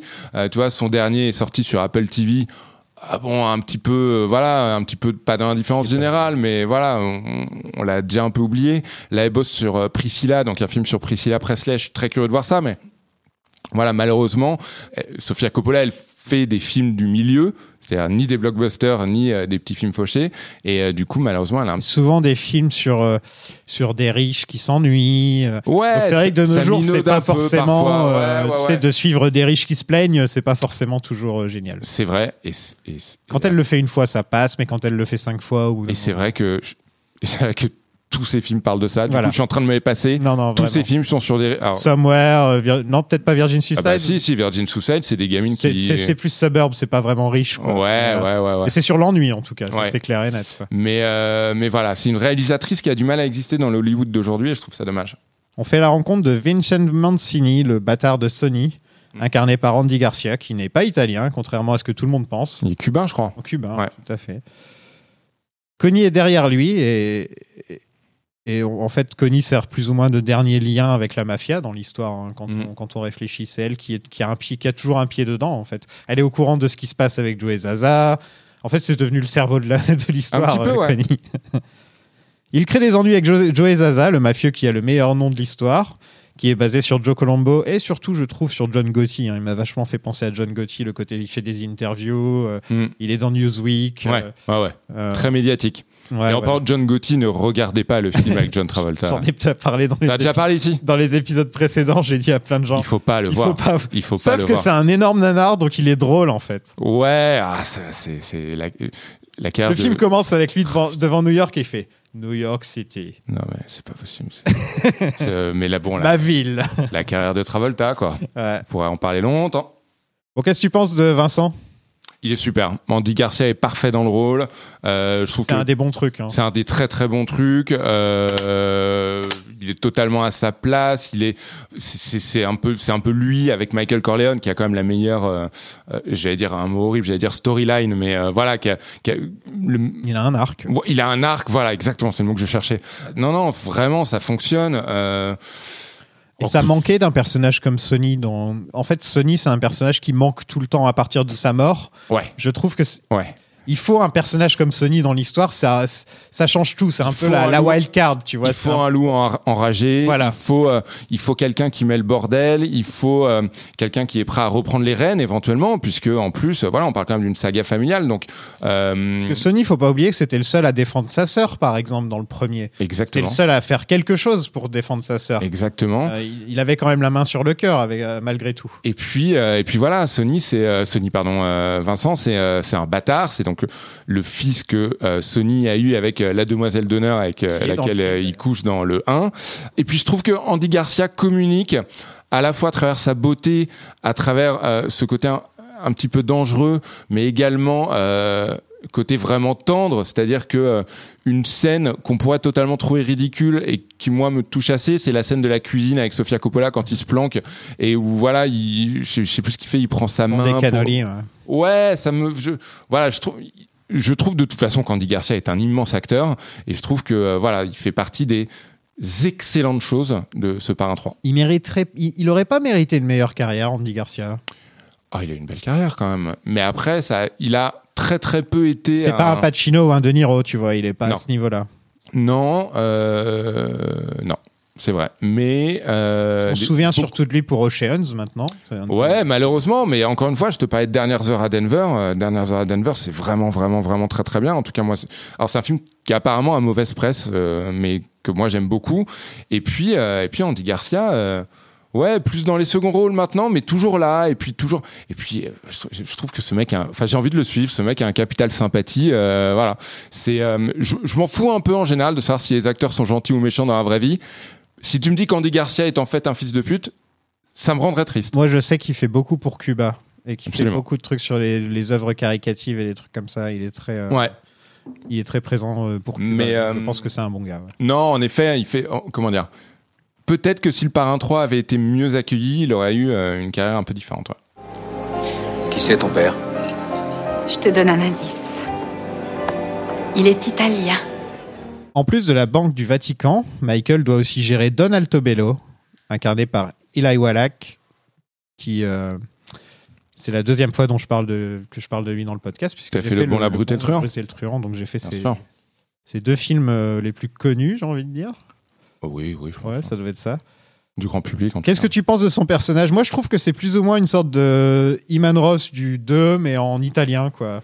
Ouais. Je suis vieux, euh, je le trouve pas intéressant comme perso. Je trouve qu'on l'a déjà vu. C'est un perso qu'on a déjà vu dans les, dans les films d'avant, j'ai l'impression. Et en plus, euh, je parlais un petit peu plus tôt dans, dans, euh, dans, dans ce podcast du fait que, que l'histoire me, me perdait, que voilà, je. Je sais pas ce qu'il fait. Je sais pas ce qu'il fait. Je sais qu'il est là. Je sais qu'il a un rôle à jouer, mais c'est vraiment c'est le moment. C'est le contact. Oui, bien euh, sûr, non, non, je vois, je, je vois très bien, mais j'ai j'ai du mal à, à comprendre son, son, in- vraiment son importance dans l'intrigue. Il y a un côté interchangeable. En fait, dans toute l'intrigue euh, liée au Vatican, il se passe tellement de choses, tellement vite, avec des personnages euh, assez furtifs finalement pas toujours très bien écrits que euh, voilà que, que finalement je suis assez d'accord avec toi quand tu dis que c'est un peu des ersatz de ce qu'on a déjà vu Mm. dans les deux dans les deux précédents Euh, après alors j'adore Eli Wallach et, et Dieu sait que j'ai bouffé le Mont la Brute et le Truand mais il- non, il est bien, il est bien dans le rôle. oui non non il est bien Il est top. mais il est mal servi je trouve qu'il est mal servi voilà. Et en plus, on nous dit à un moment dans le film qu'il y a un gars au-dessus de lui avec des lunettes, là, celui qui se fait tuer avec ses lunettes. ouais alors lui Et lui, il est pas développé du tout, on sait pas qui il est, et on nous dit juste qu'il est au-dessus de lui. C'est ça, en fait, c'est censé être un petit peu le mec de l'ombre, Sauf qu'en fait, euh, on en entend parler euh, peu de temps avant sa mort. Ouais. Et ah, la mort est cool. La, ah, la mort avec les lunettes est cool. Ouais, enfin, Mais, euh, essaie de faire ça, euh, tu vas voir. Tu vas Non, bah j'ai des lunettes. Tu as des lunettes, ça marche pas. hein. Ça marche pas comme non, non, ça. ça. Enfin après, à moins que voilà, à moins que t'aies des lunettes de psychopathe ou c'est des lames, euh, voilà. Mais en plus, il va en mission sans armes, etc. Donc il sait déjà qu'il va le tuer avec ses lunettes, tu vois. Il est déjà C'est prêt. voilà. Non, c'est weird. C'est c'est weird. C'est classe, mais c'est weird. mais euh, non, non, voilà. Eli Wallach assez mal servi, mais de toute façon, toute la toute l'intrigue autour du, du, du, du Vatican et tout ne, enfin, m'intéresse assez peu. Il y a un nom euh, que j'ai dit dans le premier film plusieurs fois, puisque j'ai beaucoup parlé de Frank Sinatra. Oui. Euh, Sinatra voulait le rôle de Donald Tobello. Ouais, il a bien changé d'avis sur le parrain Sinatra. hein. Ouais. Un Ouais, mec ouais. qui détestait ça. euh, Ah, mais il a essayé largement de Oui. faire euh, interdire le film. Enfin, voilà. il, a, il- il a voulu se battre contre, euh, contre Puzo une fois Ouais. aussi dans un restaurant, si je ne me trompe pas. Bah, je vous conseille la série The Offer, hein, euh, qui raconte justement la création euh, du parrain. Moi, j'ai assez aimé. Ouais. J'ai assez aimé. J'ai j'ai trouvé, j'ai trouvé que c'était une reconstitution fidèle. Non, mais c'est pas pour ça qu'on regarde. Mais euh, euh, j'ai trouvé que les acteurs étaient vraiment bien dans leur rôle. J'ai trouvé qu'il y avait voilà une vraie ampleur dans le récit. Alors, je- et Dieu sait que je connais vraiment l'histoire par cœur. Donc non, non, j'ai j'ai vraiment bien aimé The Offer. Et non, et Frank Sinatra voulait le rôle d'Eli Wallach. Et pour la petite anecdote, euh, Eli Wa- euh, Sinatra, je crois. Je crois que Sinatra voulait trop d'argent et donc Eli Wallach a repris le rôle. Et en fait, euh, le grand rôle donc dans euh, Tant qu'il y aura des hommes, en fait Eli Wallach l'avait déjà refusé à l'époque euh, parce qu'il n'y avait pas assez d'argent et c'est Frank Sinatra qui en a Sinatra. hérité et voilà. Hollywood. Les petits échos d'Hollywood. Exactement. Ouais. Ouais, Sinatra a refusé quand il a vu le salaire, en fait. Il Ouais, ouais, c'est- ouais, le nerf de la guerre. ça hein. m'intéresse pas. Michael se rend au Vatican alors que le pape est mourant, ce qui contrarie ses plans de rachat d'immobilière. Mhm. Donc toi, t'as rien suivi à tout ça. Ouais, non, mais là, ça me. Enfin, si, si, j'ai suivi. Enfin, attends, je précise, j'ai revu le film deux fois. hein. une fois donc avec le commentaire et une fois, euh, voilà. Et surtout, je l'avais déjà vu plusieurs fois. Non, non, c'est. c'est- c'est- tu- tu- Il y a des films, je peux te les raconter scène après scène. Celui-là, vraiment, le, le, ça, ça, ça n'imprime absolument pas. c'est inspiré de la vraie vie en plus. là, Alors, inspiré- Comme alors, souvent dans le parrain. hein. C'est inspiré de deux vraies histoires. La première, c'est euh, le pape Jean-Paul Ier, qui n'est donc resté en poste que 30 jours, qui aurait été assassiné. Et l'autre, c'est... euh, une- alors ça, il a, on ne sait pas s'il a été réellement assassiné, mais un livre est sorti euh, émettant cette, cette, euh, cette théorie. Et l'autre, euh, qui pour le coup est une histoire vraie, c'est la faillite de la banque, euh, de la banque du Vatican. Et euh, autour de ça, euh, voilà, Francis Ford Coppola imagine, ima- imagine tout un tas de choses. Mais euh, ouais, ouais, toute la partie immobilière là. Enfin voilà. En fait, en fait, une fois qu'on a compris que ça permettait tout simplement à Michael Corleone de de devenir respectable, mais également immensément riche. Enfin, pour moi, cette intrigue-là, elle se referme quoi. C'est-à-dire que Michael Corleone lui-même n'a d'ailleurs pas énormément de, de- d'impact sur ces éléments-là. Bah, enfin- il donne 20 millions, je sais plus combien il donne exactement. Il donne Ensuite, il y a un mec, y a un mec qui repart avec l'argent. Ouais. Et, euh, et tout ça, t'as pas vraiment l'impression que ça l'impacte énormément non plus. C'est que de l'argent, t'as l'impression un petit peu. Mais ouais, pas- c'est de l'argent qui se balade, c'est des gens qui complotent entre eux, mais. on Et l'autre qui fume cigarette sur cigarette sur cigarette, c'est tout son trait, de- tous les traits de son personnage, c'est juste il fume des cigarettes. je le trouve pas génial, Ouais, et puis euh, bah, pff, Zaza disparu, t'as l'impression qu'il pourrait être là, mais pas là. Enfin, c'est. ah, ouais, Zaza aurait dû rester plus longtemps, je pense. je trouve, ouais, je, ça- je trouve ça compliqué, inutilement compliqué en fait, vraiment, vraiment, vraiment. Et, euh, et encore une fois, c'est, Coppola, c'est-à-dire que euh, Coppola a voulu euh, y mettre de, de la vraie vie, y mettre des vraies histoires, y mettre, y mettre tellement de choses. Il, y a- il, y a, il a trop mis là un petit peu, je pense. Michael mentionne les Borgia, qui sont aussi Mhm. euh, l'autre grande inspiration derrière les Corleone. C'est vrai qu'on n'en a pas trop parlé, mais Ouais. chaque- chacun des Borgia, enfin chacun des Corleone est basé sur les Borgia en fait. Mhm. Ça vous intéresse de vous pencher là-dessus? Bah, il arrête pas de répéter j'emmerde Michael Corleone. Et il arrête pas, texto. Ça, c'est quelque chose qui vous concerne, non? Dis-le lui en face juste une fois. Dis-le lui en face une fois seulement. Monsieur Corleone, les bâtards, ça monte tout le temps. Shakespeare a fait des poèmes où il parle Qu'est-ce de que je ça. vais foutre de ce type, Locomac? Qu'est-ce que je vais foutre de ce type? Joey, c'est un type qui cavale dans tout New York en disant j'emmerde Michael Corleone. Est-ce qu'on fait une petite pourriture comme ça? Ce n'est qu'une salope. Oui, c'est vrai. Celui qui se laisserait aller à dire ça, ça serait pas un ami. Ça serait une vraie salope. Michael va voir la commission à Vegas pour dire adieu à la mafia. Et là, le coup de l'hélicoptère qui arrive et qui tire sur tout le monde. Enfin, le, le parrain a toujours eu une sorte quand même de pied dans la réalité au niveau des meurtres. Ouais. Et là, je trouve que ça ne fonctionne pas. Enfin, de nos ça, Ouais. ça- ça ne serait jamais arrivé dans Non. les années 70-80 qu'un hélicoptère comme ça descende tout- tous les parrains de la mafia. ouais, c'est un peu chelou et même Coppola il a un sentiment très mitigé là-dessus parce qu'en fait il, euh, il dit moi les, les scènes où faut zigouiller j'aime pas spécialement les tourner ça me fait un peu euh, ça me fait un peu chier Pourtant, il tourne donc bien. euh, il les tourne bien mais en gros il, en tout cas à ce moment-là il avait plus spécialement envie de faire ça là il savait qu'il fallait une scène où euh, c'était un carnage il s'est dit tiens comment on peut faire ça? Et bah il s'est dit hélico est-ce que c'est c'est la bonne idée, j'en sais rien, mais il s'est dit tiens hélicoptère et en même temps il a un petit peu fait marche arrière, c'est-à-dire qu'il le dit lui-même, il dit je voulais pas non plus qu'on voit l'hélicoptère pour que ce soit pas too much. Donc en effet on ne voit jamais l'hélicoptère, on comprend que c'est un hélicoptère, mais on voit uniquement une lumière, euh, voilà. Mais euh, non c'est ouais c'est un petit peu improbable, c'est pas particulièrement euh, comment dire particulièrement euh, impactant. C'est même pas une mort. En fait, c'est un carnage. C'est il y, a toujours eu ça dans les deux premiers parrains où en fait finalement quand quelqu'un mou- quand quelqu'un mourait, c'était important.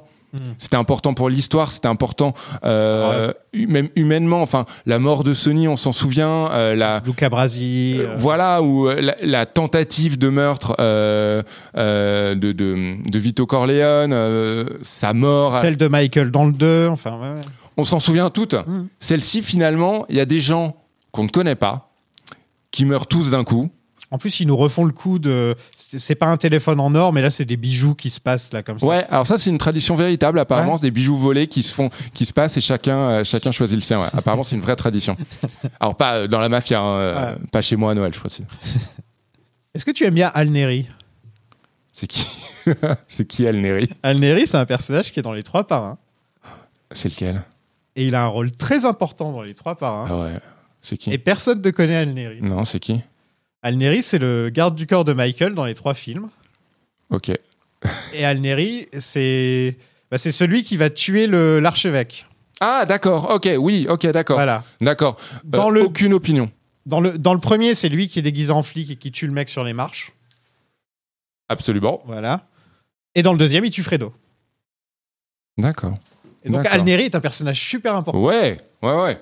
Le mec, il a une gueule, et tu vois, on s'en souvient, mais pas un seul moment on met de l'attention vers lui, tu vois. C'est pas un personnage qui est important. euh, Après, c'est raccord, c'est un homme de main, c'est un garde Ouais. du corps, euh, il a pas son mot à dire. flic, apparemment. Il effectue les, Qui est devenu, euh, qui est devenu mafieux. les, les, les, les, les sales besognes. non, non, alors, ouais, tu vois. Bah, et tu il, vois survit, il survit au parrain 3, tu vois. Bah tu vois, il est con- bah tu vois, je trouve ça assez finalement normal que je ne sache pas Ouais, qui est ouais. Al Neri puisque ça, on- tu le sais si t'as lu le bouquin, en fait. Voilà. C'est plus ça, quoi. Si puisqu'on n'a pas à savoir qui c'est. Voilà. T'as lu le bouquin ouais, J'ai lu le premier. ouais. Ah et, et alors c'est bien ou il y a longtemps. Bah, c'est- oui, c'est bien. Ouais. C'est bien. ouais. Ça, c'est- Non, non, Par contre, que- j'ai pas lu les suites. euh, D'accord, d'accord. Non, parce que j'ai lu le livre des Dents de la Mer, moi, par exemple, qui est un très, très, très, très mauvais roman. Donc euh, voilà. Non, mais- non, non, là, en l'occurrence, c'est quand même Mario Puzo. Oui, bien sûr, bien sûr, bien sûr, ouais. bien sûr. Just when I thought I was out, they pulled me back in. Ouais, ah, ça c'est, bah ça c'est la grande, c'est la Silvio- grande phrase. dans les Sopranos, quoi. C'est la, ouais, c'est la grande phrase, c'est la grande scène, c'est le moment où, en plus, c'est marrant parce que j'avais un souvenir d'un Al Pacino qui, qui éructait à ce moment-là, qui hurlait, qui était furieux, et en fait, il est tout en, en- en colère, vraiment renfermé. C'est une boule de nerfs. Ouais, ouais, ouais. Et il y a un truc, et il y a un truc que, il y a un truc que moi j'aime beaucoup, c'est que dans cette scène, et il n'a aucune classe. Il a un vieux gilet rouge trop grand. Il a un pantalon qui doit lui arriver au nombril. C'est un vieux monsieur. Il a les lunettes de vue. Ouais. a- Et ça, j'adore. Et alors, je comprends tout à fait. C'est un, c'est- c'est un peu. Je me souviens que j'avais discuté avec. euh, avec euh, c'était pas ici. Je me souviens plus avec qui c'était. Je je parlais un peu de de la sortie de, de Creed, du premier Creed. Et en fait, on y voit Sylvester Stallone, donc Rocky, malade à l'hôpital, souffrant et tout. Et quelqu'un m'a dit, je veux pas voir ça. Je ne veux pas voir Rocky sur un lit d'hôpital.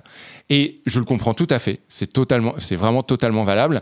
Et donc je peux comprendre, et c'est peut-être une des raisons pour lesquelles le Parrain 3 est mal accueilli. On voit Michael Corleone qui n'a plus aucun pouvoir, qui euh, perd le contrôle, qui est vieux, qui, qui, qui, finalement euh, continue à se soucier de la vie des gens, mais ouais, qui, qui, qui, qui, qui perd de son aura. En fait, et je comprends tout à fait qu'on n'ait pas envie de voir ça.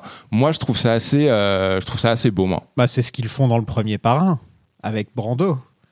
On voit Brando au top de sa forme, ensuite on le voit dans le lit d'hôpital, malade. Ouais. À la fin, il, Ouais. à la fin, il est il est totalement, euh, il est vieux quoi. Oui, est- oui, mais après Brando dans le 1, c'est c'est un arc sur Ouais. un seul, c'est un arc sur, un, seul, film. Tu n'as Voilà. pas eu le temps de t'a- t'attacher au personnage sur deux films. Voilà, exactement. Et en fait, dès le début, dès, enfin dès le début, on, on- on sait, ou en tout cas, enfin c'est facile à dire aujourd'hui, mais en tout cas, on sent que voilà, il y a de, il y a de toute façon un héritier, et c'est Michael Corleone. Et en fait, Michael Corleone, on- le truc, c'est que on le voit prendre petit à petit de l'importance dans le 1, encore plus dans le 2, et finalement, euh, je pense que c'est aussi pour ça que Paramount ne voulait pas de la mort euh, de Michael Corleone. C'est-à-dire que finalement, là, on le voit. euh, on le voit tout perdre. Et moi, je, trouve ça, génial. J'entends, tout à fait qu'on n'ait pas envie d'assister à ça, qu'on a envie de détourner les yeux. Ou, ou même qu'on puisse considérer que c'est, que c'est pas nécessaire, voire que c'est une trahison du personnage. Mais pour moi, c'est une évolution logique. Alors que je m'en croyais sorti, voilà qu'on me ramène en arrière. Alors, vrais ennemis. Non, pas encore. Montrez leur visage. Les cousins Marie et Vance- Vincent se rapprochent. J'ai j'ai- Ouais. j'ai trop- je l'ai trop regardé en VO, je dis Vincent à chaque fois, au lieu de dire Vincent. Vincent. Euh, les liens de la famille sont désormais euh, bien resserrés. Oui, on peut dire ça comme ça. Qu'est-ce que tu penses de ce. Alors, j'en alors, je, je- qu'est-ce que je pense de la relation? Alors, c'est des cousins en plus pas du tout éloignés. hein. Non, c'est des C'est-à-dire premiers que cousins, ouais. C'est des premiers cousins, voilà. Euh, même s'ils se sont pas vus depuis longtemps. Euh, Mais alors, ça, c'est pas. L'ADN l'ADN s'en fout de ça. Ça, il y, y a deux trucs. La première chose, encore une fois, toujours dans le commentaire audio du Parrain 3, et si vous n'aimez pas le Parrain 3, regardez, euh, vous le ferez pas, mais regardez quand même avec le commentaire audio parce que c'est vraiment intéressant. La première chose, c'est que Coppola en parle très bien. Il dit lui-même, euh, voilà, moi, ces soirées italiennes, ces célébrations italiennes, j'en ai fait plein et je sais que ça se passe comme ça voilà même si c'est mal les cousins draguent les cousines les cousines draguent les cousins c'est un petit jeu de séduction donc ça je l'ai vu ça c'est véridique la deuxième chose il dit que lui son- Catholique, ça. son grand-père à lui euh, est né de ça. Il est né d'un mariage entre premiers cousins, tout simplement parce que, alors même si c'est pas raccord avec l'époque du parrain 3, il dit voilà, à l'époque des parents de mon grand-père, euh, voilà, il- quand il fallait se marier, si on avait personne sous la main, et ben bam, c'était entre cousins et tout. Donc Coppola, finalement, il, est né aussi de ça. Il est né euh, tout simplement d'une union entre cousins pas direct, euh, ça revient sur des années, mais, mais voilà. Donc, encore une fois, c'est raccord avec tout ce qu'on dit. Le Parrain 3 est un film qui ressemble à Francis Ford Coppola. Et en fait, surtout, surtout, je trouve que finalement, on parle quand même d'un film qui raconte l'absence d'héritage, la fin, la fin d'un héritage, la fin d'une famille, la fin d'une dynastie presque, qui raconte finalement comment, comment il est impossible de se sortir du milieu dans lequel on évolue, de se sortir de l'image que les gens euh, que les gens nous. Et finalement, même si c'est pas forcément très subtil, il y a un petit peu de ça avec ce côté genre on tombe amoureux dans sa propre famille, on, on, a une relation euh, incestueuse, c'est-à-dire sans aller vers l'autre et en, en tombant amoureux amoureux de sa cousine parce qu'elle est là, parce qu'elle est Corléone et parce que finalement on est uniquement, euh, quand je dis on, c'est Vincent et Marie, on est uniquement attiré par ce qui brille et ce qui est Corléone. Finalement, je trouve que ça, que ça colle avec cette idée de, de famille qui est condamnée, euh, condamnée à disparaître. Voilà. Mais bon, après, c'est pas forcément, euh, comment dire, dis- disons que c'est, c'est- dis- disons que c'est une idée qui est, qui a du mal quand même à, à paraître sensée ou acceptable. Acceptable, évidemment qu'elle n'est pas acceptable, mais, mais euh, voilà, c'est une idée quand même difficile à imposer aux spectateurs. Ouais, mais c'est un peu dans la continuité de ce qu'on apprend, je trouve. C'est que les Corleone, plus ça avance, Michael par exemple, on ne peut ne faire confiance qu'aux Corleone. Et encore, même Fredo l'a trahi. Donc tu vois. Mais c'est ça. Ils ont cette façon de penser, de, de se dire on peut avoir confiance qu'en so- qu'en soi-même et en, en sa famille. Après, il y a, ça, ça traduit aussi euh, Marie qui tombe amoureuse de Vincent. Bon, bah voilà, c'est parce que Vincent, c'est le beau gosse, c'est le dangereux. Voilà, ça, ça Les accentue. cheveux, les cheveux plaqués. euh. Voilà, ça accentue aussi vraiment, euh, vraiment sa beauté. Et puis Vincent, je trouve que son, son amour entre guillemets pour Marie, je trouve que ça joue pas mal sur son ambiguïté. C'est-à-dire, est-ce qu'il est amoureux, est-ce qu'il est amoureux de Marie en tant que, en tant que séducteur beau gosse qui baise un petit peu tout ce qui bouge? Est-ce qu'il est amoureux de Marie euh, parce qu'il craque vraiment pour euh, sa douceur et sa sensibilité Dans ce cas, ça veut dire qu'il y a peut-être une rédemption pour le personnage ou une autre vie qui est possible. Ou est-ce qu'il n'est pas du tout amoureux de Marie, mais est-ce qu'il est séduit par la fille de Michael Corleone parce qu'il a envie d'être Michael Corleone? Voilà, je trouve que, encore une fois, la relation entre deux cousins, euh, elle est- oui, elle est évidemment qu'elle est moche, évidemment que je vais pas, comment dire, je, je vais pas la justifier dans la vraie vie, mais je la comprends sur la écrite en voilà noir sur blanc sur la page d'un scénario. Je, je comprends sa logique. Mais encore une fois, tu me connais, tu me connais de toute façon. Dès que tout le monde est contre, j'ai envie de trouver, j'ai- envie, j'ai pas envie de dire que c'est bien, mais j'ai envie de, j'ai envie de défendre. Et puis Coppola, il fait rien par hasard, hein, donc euh, voilà. Je pense que Vincent euh, l'aime vraiment. Ouais. Mais par contre, à la fin, il fait, il fait vraiment le choix de choisir de devenir le Don.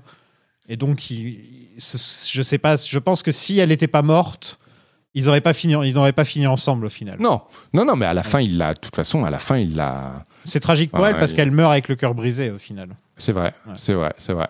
Mais euh, non, non, à la fin, de toute façon, il, voilà, c'est clairement, c'est clairement le prochain Don. et il voilà, a fait il ce choix-là. il a- oui, il, a- absolument, il a fait ce choix-là.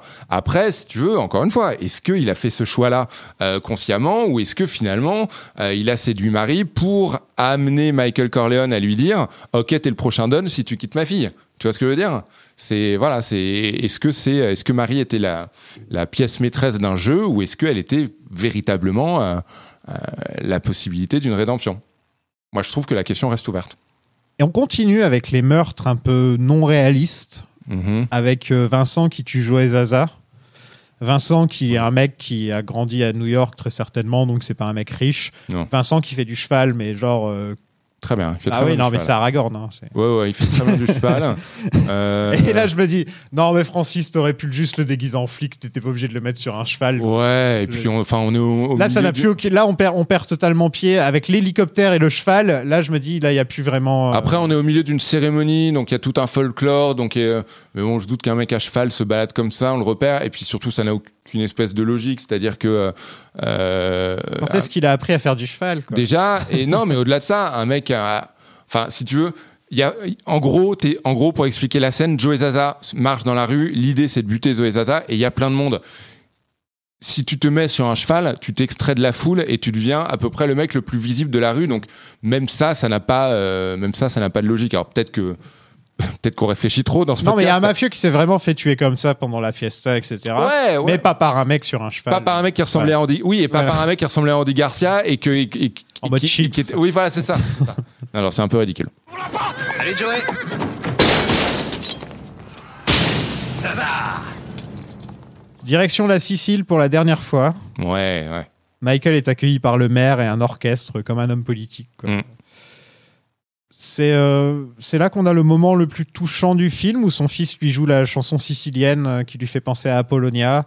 Ouais, c'est mignon donc ça. il décide beau. ouais. de raconter enfin à ses enfants l'histoire d'Apollonia, Ouais. qui, qui était un personnage complètement oublié au final. À partir du moment où elle meurt, on n'en parle plus jamais jusqu'au 3 quand même d'Apollonia. Donc c'était bien qu'un jour on se pose et on dit c'est vrai qu'il y avait cette femme. Ouais, je trouve que. euh, alors, moi, j'ai un. C'est quelque chose qui marche. euh, C'est souvent sur Twitter, il y a ces, questions qui circulent. Genre, et vous, c'est quoi le, le, cliché de cinéma ou la facilité de cinéma qui fonctionne, qui fonctionne le mieux sur vous? Et moi, j'ai un vrai truc. Alors, au cinéma, mais également. J'ai- du mal avec le temps qui passe.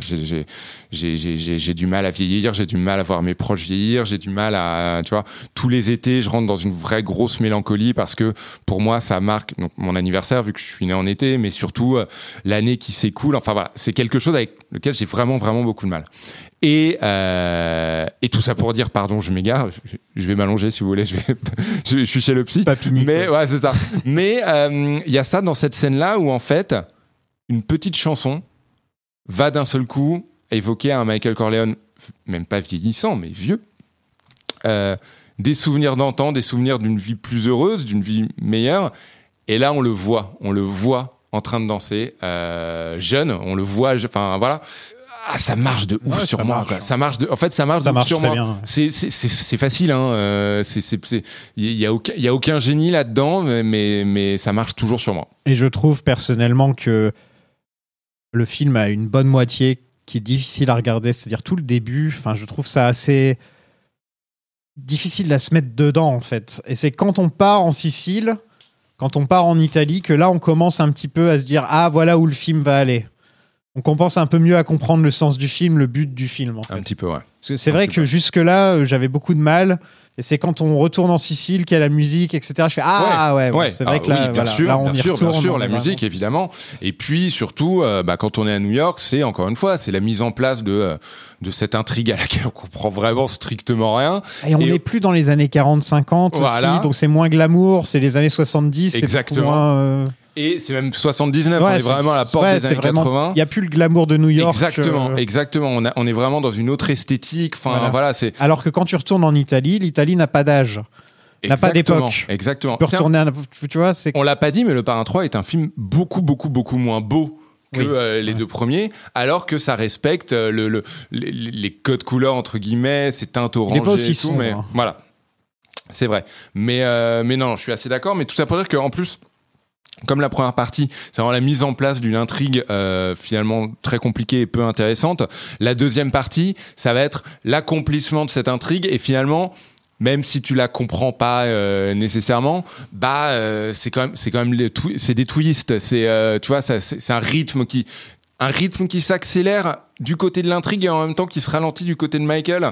Alors oui, c'est bizarre parce que toute la deuxième partie, c'est comme si finalement l'intrigue politique avançait sans, sans que sans, sans Michael finalement. Donc on se dit que les deux ne, ne, ne se marient pas euh, pas vraiment bien. Mais euh, en tout cas, les plus belles scènes du film sont dans cette deuxième partie, sont en Sicile. Ouais. Ouais. Ça c'est sûr. Bah, la scène dont tu viens de parler et, euh, et la scène où il, il se réconcilie avec Diane Keaton. Quoi. Il y a celle-là, il y a, il y a- bah, celle où je vais, je vais parler maintenant. Michael va voir le, ca- le cardinal Lamberto et fait sa Ah ouais. confession, qui est là, tu en parles de scène magnifique. Ouais, je ouais, pense qu'on est, euh, on est dedans, quoi. S'il y a une raison pour justifier le film, en fait, si- s'il faut justifier le film d'une quelconque façon, faut lui montrer cette scène, en fait. Montrer quand, cette scène. bah, quand il, Pacino, il se confesse euh, quoi. Pacino est parfait. Là, on est dans le, on n'est plus dans le, dans le Pacino doux euh, et calme qu'on avait avant. Là, on est dans le Pacino avec la voix qui a fumé des tonnes de paquets de cigarettes et qui.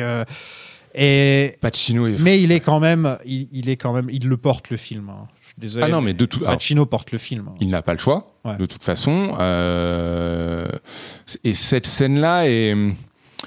Encore une fois, je, je me répète, mais, euh, mais encore une fois, c'est une, c'est une scène, je comprends qu'on n'ait pas envie de la voir, cette scène où Michael Corleone fond en larmes et, et, et, et regrette. Et d'ailleurs, Al Pacino lui-même voulait pas vraiment la voir. Enfin voilà, lui, il imaginait Michael Corleone beaucoup plus, euh, beaucoup plus sanguin, qui regardait pas vraiment en arrière. Mais euh, Ouais, ouais, ouais, ouais, ouais. Franchement, c'est une franchement, c'est une très très belle scène. Et même ce que et, même ce que lui dit euh, euh, ce que lui dit le prêtre en face, il dit bah voilà, vous n'êtes pas hors de portée. Je vais pas citer mot pour mot, mais oui, vous, vous pourriez être, vous l'êtes pas, mais vous pourriez être, enfin vous pourriez être pardonné quoi. Le pardon. euh, Il y aura du boulot. quoi. Ouais, voilà, c'est ça. Enfin, donc finalement, encore une fois, rien n'est résolu. C'est pas non plus un happy ending. Il y a pas une jolie, une jolie musique et tout, mais euh, c'est un personnage plus seul que jamais sur le déclin, qui en, qui en, qui en plus se rend compte que euh, il va devoir désormais euh, avancer avec voilà une, une possibilité de pardon, mais qui est pas, du tout garantie quoi. Et ce cardinal, euh, qui devient le pape d'ailleurs, Ouais. Jean-Paul Ier, euh, je trouve qu'il est excellent, euh, très très bien casté. C'est-à-dire que tu le trouves touchant, tu le trouves, tu sais, tu sens que c'est une bonne personne, alors que tu vois que des, des- des- tu vois que des personnages odieux depuis le début du film. Sinistre même. Ouais, voilà. ouais, et lui, tu sens que c'est une bonne personne. Il est lumineux et en même temps, il a le regard un peu sévère du- mec oui. à qui on a fait pas. Donc, euh, non, non, il est très bien. Non, non, c'est une très belle Et scène. quand tu sais que c'est le, pauvre pape qui meurt au bout de 30 jours dans son lit, comme ça, ils expliquent qu'il a été empoisonné hein, dans le film, c'est clair et net. Oui, dans le film. Oui, Oui, dans le film, c'est clair et net qu'il est empoisonné. Et, euh, on peut qu'avoir un peu de tristesse de se dire bon, ok, il aurait été contre Michael. Mais Michael l'aurait peut-être admiré quand même. Ouais, enfin, voilà. ça. Non, non, Michael l'aurait admiré. Il y a une vraie. a- Ouais, non, c'est franchement c'est une très belle scène et mani dans un décor magnifique, magnifiquement euh, filmé. Il y a un moment où en fait, euh, je saurais pas le décrire, mais où en fait ils sont derrière un espèce de de de de, de mur de, de mur floral Mm. et en fait il y a leurs têtes qui apparaissent un petit peu en, un, un petit peu encadrées, mais jamais dans le même plan. Enfin voilà. Et il y a un côté, il y a un côté vraiment touchant, c'est-à-dire que euh, Michael Corleone le regarde euh, en baissant les yeux, en souriant bêtement comme un enfant. Euh, non, c'est une très jolie scène. C'est un très joli moment. ouais. J'ai trompé ma femme. Continuez, mon fils. Je me suis parjuré. J'ai tué des hommes.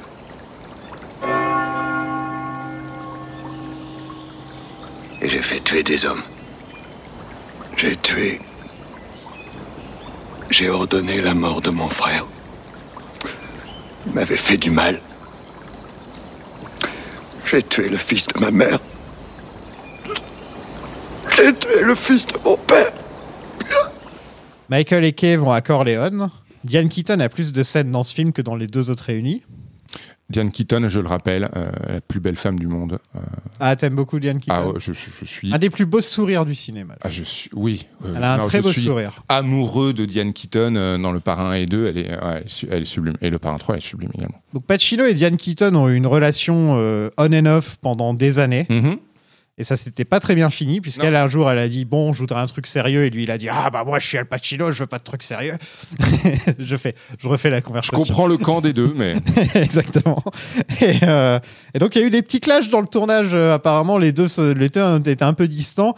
Et petit à petit, avec le film, comme dans le film exactement, ils ont fini par se rapprocher. Et maintenant, ils sont de nouveaux potes. Encore, et ben voilà, et encore une fois, euh, alors on, on pourrait penser totalement que c'est du domaine de l'anecdote. On pourrait dire oui, bon bah ok, ils sont sortis ensemble, oui, c'est du. euh, Ah, du c'est important quand même. Évidemment que c'est important. Évidemment, ces choses, ces choses-là sont importantes. Euh, je, je vais pas vous rappeler qu'évidemment les comédiens mettent d'eux-mêmes dans le rôle sur l'écran et tout, voilà. Et euh, le fait que, euh, en plus, ils sont beaucoup rapprochés durant le tournage, mais également au travers d'un drame, c'est-à-dire le décès de la grand-mère de Pacino. Elle s'est rendue euh, à l'enterrement et ça a contribué à les rapprocher. Donc, évidemment que ce sont des choses. Je dis pas que ça aide à, la compréhension ou à l'appréciation du film, mais euh, mais c'est des choses intéressantes et parfois même importantes à savoir. Ouais, ouais. Et d'ailleurs, et d'ailleurs, tout, tout le travail de rabibochage entre euh, Keaton et Pacino dans le film est su- brillamment interprété, très bien écrit euh, et très très juste quoi. On fait des erreurs, on bafouille, on, on se cherche, on demande pardon sans trop y croire. Enfin voilà, je trouve ça assez beau. Il a plus d'humour, Michael, dans ce film. Ouais. Il, euh, fait, il fait des, bah, par exemple, il il fait des blagues. ba- des blagues à Johnny Fontaine quand il dit Ouais. ouais, j'ai pas le temps, euh, je vais, je vais, aller, je vais aller écouter des albums de, de Tony Bennett dans la pièce d'à côté. Il lui dit là, il- par exemple, il se fait passer pour son pour son chauffeur aussi, et Ouais. on sent qu'il est, on, sent qu'il est plus en accord avec Pacino tel qu'il est devenu. déjà avec, ah, Pacino tel qu'il est devenu et avec un Michael Corleone qui euh, a qui a désormais des besoins de respectabilité euh, aux yeux du grand public, c'est-à-dire que c'est plus un mafieux qui, se cache, c'est quelqu'un qui cherche la respectabilité, donc il a besoin de séduire, il a besoin d'être plus séducteur, il a besoin voilà d'être beaucoup plus charmant, et surtout c'est aussi euh, le sens de l'humour et la délicatesse d'un mec qui est sur le point d'avoir tout ce dont il a toujours rêvé, c'est-à-dire la respectabilité, c'est-à-dire se réconcilier avec son ex-femme, c'est-à-dire euh, sa fille Marie à la tête d'une fondation. Donc, donc c'est, en fait, c'est un mec qui, peut-être pour la première fois va commencer à profiter, à profiter de la vie, puisqu'on rappelle, avant le parrain, euh, il a fait l'armée. Enfin, voilà, c'est, un, comment dire, ouais, il se lâche en fait, il se relâche, et euh, ce qui rend d'autant plus ouais, d'autant, plus triste la chute finale parce qu'on se dit que peut-être que s'il avait été un, un petit peu moins le Michael Corleone du Parrain 3 et un petit peu plus le Michael Corleone du Parrain 2, bah finalement les choses, euh, euh, les choses n'auraient peut-être pas pris cette tournure-là. Ouais, mais c'est une évolution en tout cas que, encore une fois, je, je le dis, mais que je trouve logique et pas inintéressante. Pour en revenir à Kay, Ouais. j'ai quand même cette impression euh, à chaque fois que je la vois dans ce film, j'ai envie de lui dire va-t'en Kay, arrête de retomber encore dans le panneau.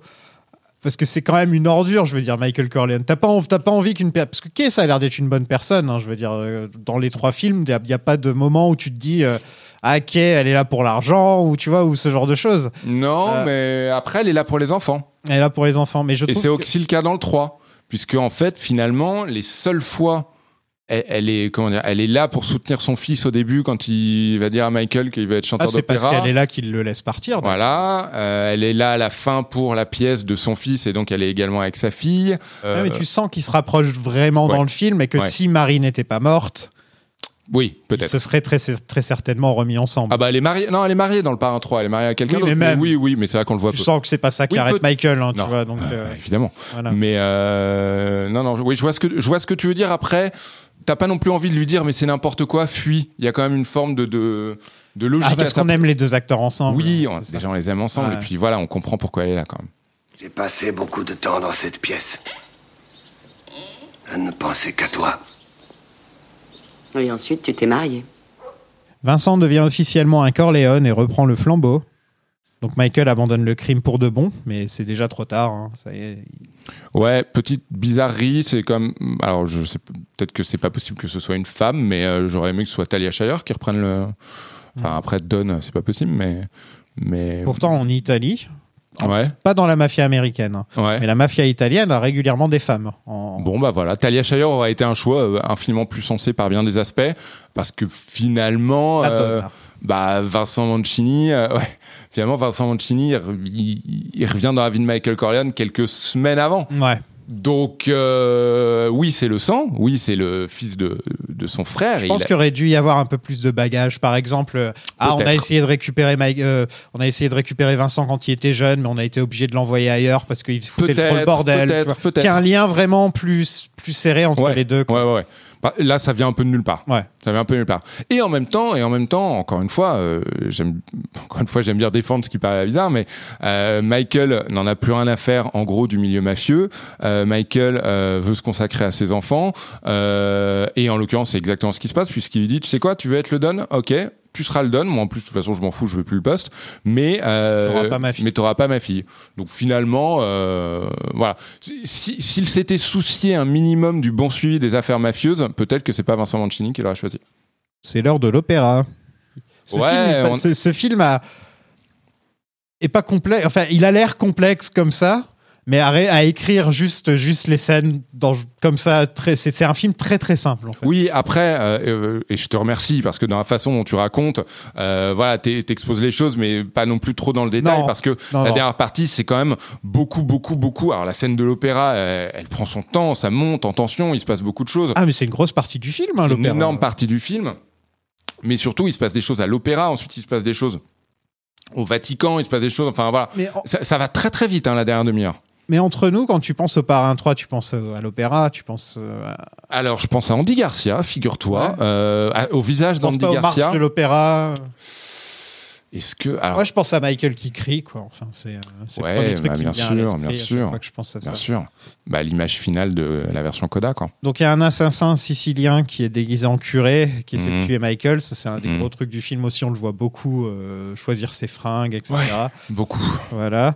Pendant ce temps, il y a notre ami Alneri qui va au Vatican en solo pour tuer l'archevêque qui aime fumer des cigarettes. Il y a Connie qui empoisonne Donald Tobello. Mhm. Et le garde du corps du premier film, c'est vrai qu'on n'en avait pas parlé, mais le garde du corps de Michael dans le premier film qui est là aussi, qui tue un Don avec ses lunettes. Ouais. Le truc dont ça, on n'en a rien à faire. Le mec, on l'a vu une scène avant. Et, euh, La scène est cool, Ouais. mais ça n'a- enfin, ouais. Donc on C'est est, dans la, suicide, quoi. on est dans la grande tradition de. Michael qui règle ses comptes à la fin du parrain.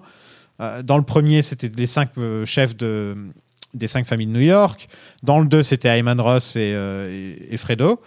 Où est-ce que tu où est-ce que tu le classes par rapport aux autres euh? En fait, je m'en fous. C'est pas c'est pas au niveau, c'est pas au niveau, on non, est d'accord. en fait, en fait, je, en fait, je m'en fous. C'est-à-dire que dans les deux premiers, on, on avait quand même, même si ce n'était pas le, le cœur des films, on avait quand même envie de savoir si ça allait marcher, si ça allait fonctionner et tout.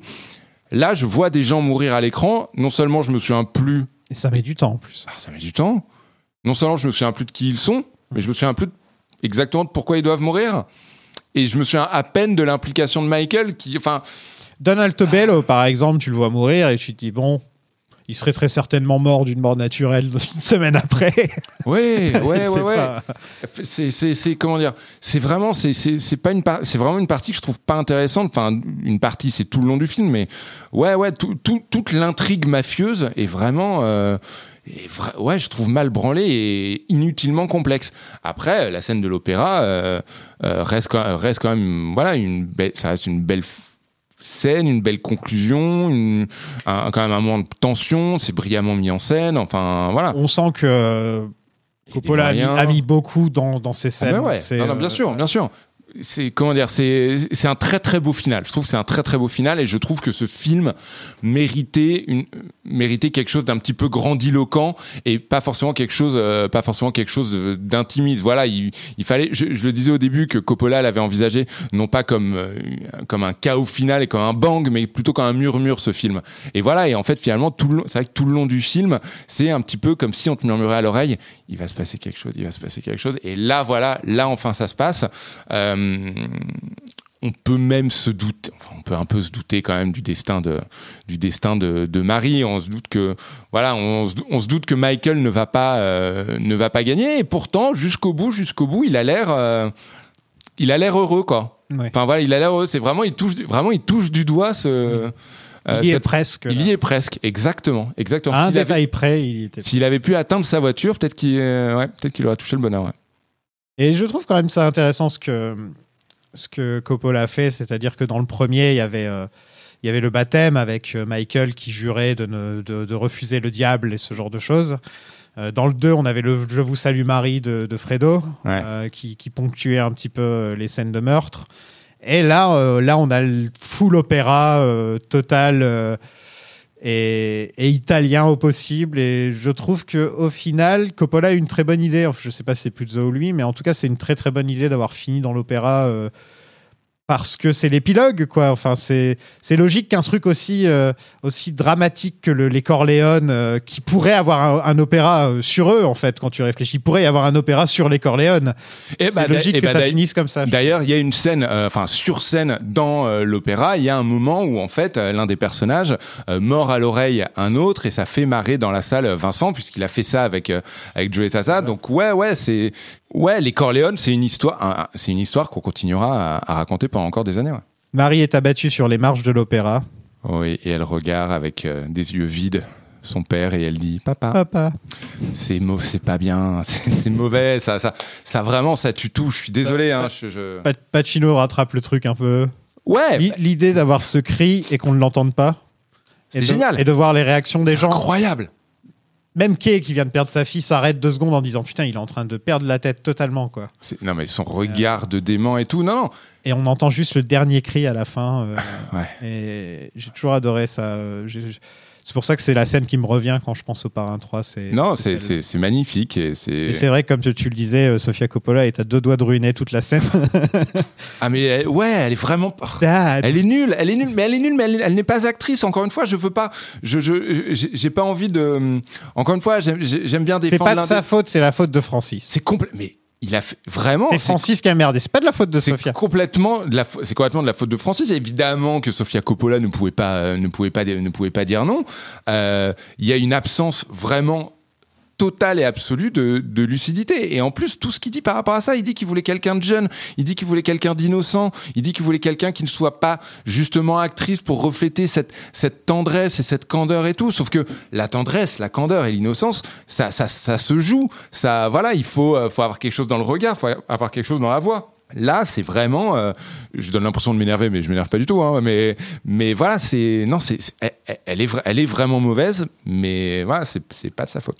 Vous avez vu comment il s'acharne sur Sofia Coppola non, mais en plus, c'est exact. Non, c'est exactement en vrai ce que je veux pas faire parce qu'il y a, il y a plein de trucs pas bien dans le Parrain 3, mais euh, et en plus, je disais en intro C'est le c'était plus un facile en vrai d'attaquer Sofia Coppola. Avec ça les reste- années, c'est devenu. Mais en même temps, t'es obligé de le dire, quoi. À un moment, tu peux pas y échapper. Elle pas- est, elle quand même le cœur du film. Elle est quand même le cœur du film. Donc voilà, elle est quand même source de quand même beaucoup beaucoup d'enjeux, de beaucoup beaucoup de retournements de situation. Elle a un rôle d'importance. Elle est censée être l'héritière de Michael Corleone. Enfin, on sait que Winona aurait été à des années-lumière. euh, Mais évidemment, Voilà. Non mais évidemment, Winona Ryder aurait été parfaite. Et encore une fois, ce que euh, je, je disais au début du podcast, que c'est un film que j'avais, qu'on qu'on m'avait appris à détester avant que j'apprenne à l'aimer. Et en fait. Certes, je trouve que Sofia Coppola euh, est mauvaise dans ce rôle. Ceci étant dit, ça n'empêche pas que ça me plaît et que je comprends ce que Coppola a malgré tout voulu faire avec sa fille Sofia dans le rôle et avec ce film. C'est-à-dire que, voilà, il y a des films, on adore lire dessus, on adore en parler, parfois plus que, plus que les regarder. Le Parrain 3 en fait partie. Je viens de me dire que si Vincent avait été incarné par Nicolas Cage, ça aurait été vraiment des cousins qui couchent ensemble. Ça aurait été des scènes particulièrement éprouvantes à tourner, peut-être. Sachant que sa tante à Sofia Coppola est déjà sa tante dans le film Oui, aussi. absolument. Michael se souvient des femmes de sa vie, Ouais. euh, ou que de Marie dans la nouvelle version. Oui. Oui, il se souvient que de Marie. Et il meurt seul en Sicile, ou pas, dans la nouvelle version. On le voit pas On ne le mourir. voit pas mourir dans la version Coda, ouais. Ouais, il- on le voit juste sur le banc et on ne le voit pas mourir, ce qui est assez drôle puisque ça s'appelle la mort de Michael Corleone Oui. et on ne le voit pas mourir. Oui, c'est ça- son âme qui meurt en fait. quoi, voilà. Ouais, ouais, ouais. Alors ça, c'est un peu, euh, comment dire. Je me suis posé la question euh, en ne faisant pas mourir Michael Corleone à la fin du Parrain 3. Je me suis posé à un moment la question de me dire, tiens, est-ce que Coppola a pas reçu l'ordre Je pense pas, mais est-ce que Coppola est pas revenu, un petit peu dans sa tête euh, dans l'idée que peut-être il y avait d'autres histoires à raconter sur la famille, euh, sur la famille Corleone. J'imagine pas du tout un Parrain 4 avec euh, avec euh, avec Pacino, mais euh, voilà, je, je disons que euh, l'idée d'un parrain 4, l'idée d'une suite, pas forcément par Coppola, ne me choquerait pas, me ferait peur. Me... Dans quelques années. Voilà, tout arrive. Non mais tout arrive. hein. Il y a Paramount Plus maintenant. Non mais à- Hollywood rien n'est intouchable. hein, euh, voilà, on le sait. Ils ont fait Mais- The Offer, ils vont se dire ah ça marche en bien. fait, non mais voilà, si, si tu si, si tu m'annonces que qu'un mec lambda bosse sur une série limitée en 8 épisodes qui serait la suite euh, pour Paramount Plus, là j'ai envie de dire bon les mecs vous posez pas vraiment vos coups sur la table et potentiellement ça va être nul. Si tu me dis qu'un réalisateur de grande classe euh, ou en tout cas d'une vraie carrure, ouais ou plutôt dans je sais pas plutôt du côté des des, des, des, des jeunes, enfin tu vois voilà, euh, veut s'attaquer à la suite de la famille Corleone, Andy Garcia est toujours là, euh, voilà donc DiCaprio est là. Ouais, non, mais moi, ça- moi, moi, vraiment, vraiment, ça me choquerait pas. Vraiment, ça me choquerait pas. Après, euh, non, après, de toute façon, on, rappelle qu'à Hollywood, rien n'est sacré. Donc, euh, voilà, vous aurez évidemment un quatrième film du parrain. Est-ce que tu as vu la série Le Parrain? The Offer? Non. Euh, Ah non, j'ai pas vu. Non, non, T'as pas pardon. vu? Non, non, j'ai pas vu. Ils ont coupé les, trois- les, les deux, les deux premiers parrains en trois épisodes de 93 minutes et un épisode de 140 minutes. D'accord. Et ils ont fait ça en ordre chronologique. Tu commences avec Vito jeune Ok. et tu termines avec Michael. O- Ok. D'accord. Voilà. Ça, ça m'intéresse pas des masses, en vrai. C'est peut-être intéressant. Enfin, ça peut être intéressant à regarder. Je suis pas sûr de. De- Ça a été fait pourquoi Dans quel Ça- but ça a, Pour, été, euh, ça a aussi été diffusé en 9 épisodes de 50 minutes. Ouais, je vois pas le. Enfin, ça, ça s'apprécie. C'est quand même des films qui s'apprécient aussi pour leur ampleur. Euh, voilà, pour, pour cette trame gigantesque qui se déroule. Voilà, je, je suis pas, je suis pas sûr que ce soit vraiment, euh, vraiment justifié. Après, j'ai pas vu le résultat et en effet. euh, Je l'ai vu il y a, Ouais. 18 ans, un truc comme ça. mais bon, voilà, en effet, il y a des, euh, voilà, certaines choses peuvent, euh, comment dire, tu, tu, tu peux voir, des, comment dire, tu peux voir des ressorts scénaristiques, tu peux voir des choses, euh, peut-être quand, quand c'est découpé de cette manière-là. C'est c'est un peu comme, tu sais, quand, Gas- quand Gaspard Noé fait Irréversible, mais qu'il le ressort dans l'ordre. Euh, voilà, j'ai vu cette version-là et en fait, ça annihile, mais tellement, tellement, tellement de Ça doit être bizarre. tellement de choses. En fait, c'est super bizarre. Et surtout, en fait, surtout si tu veux, la, la version d'origine commence avec euh, cette folie euh, con- incontrôlable. Et en fait, à la fin, à la toute fin, on comprend à quel point tout ce qui vient de se passer était triste. C'était vraiment triste quand on comprend qu'elle était enceinte. Et en fait, finalement, inverser tout ça, euh, ouais, annihile complètement, euh, complètement cette émotion. Je me demande si, euh, finalement, en fait, l'un des grands, enfin, l'un des grands intérêts du Parrain 2, c'est de voir les, les, les, parcours, les, les, les similitudes et la, et la façon dont se suivent les trajectoires euh, de Vito Corleone et de Michael Corleone. Finalement, leur, leur premier, leur premier pas dans cette nouvelle vie et tout, voilà, comment ils apprennent la paternité, comment ils apprennent le pouvoir, enfin voilà. Ça, je trouve ça plus intéressant que vraiment savoir comment euh, Vito Corleone est arrivé à New York. Enfin voilà, moi ce qui m'intéresse, c'est de voir l'histoire en parallèle de celle de Michael. Donc, euh, donc voilà. Après, peut-être que sous cette version-là, on voit d'autres choses. Je ne sais pas. J'imagine qu'en plus que comme c'est une version télé, il doit y avoir moins de violence, moins de. À mon avis, ça doit être beaucoup, ça doit pas être traité d'art. euh, si je me rappelle bien, donc, ouais. tu, tu dois perdre beaucoup quand même hein, au change. Vraiment, ça a pas l'air intéressant.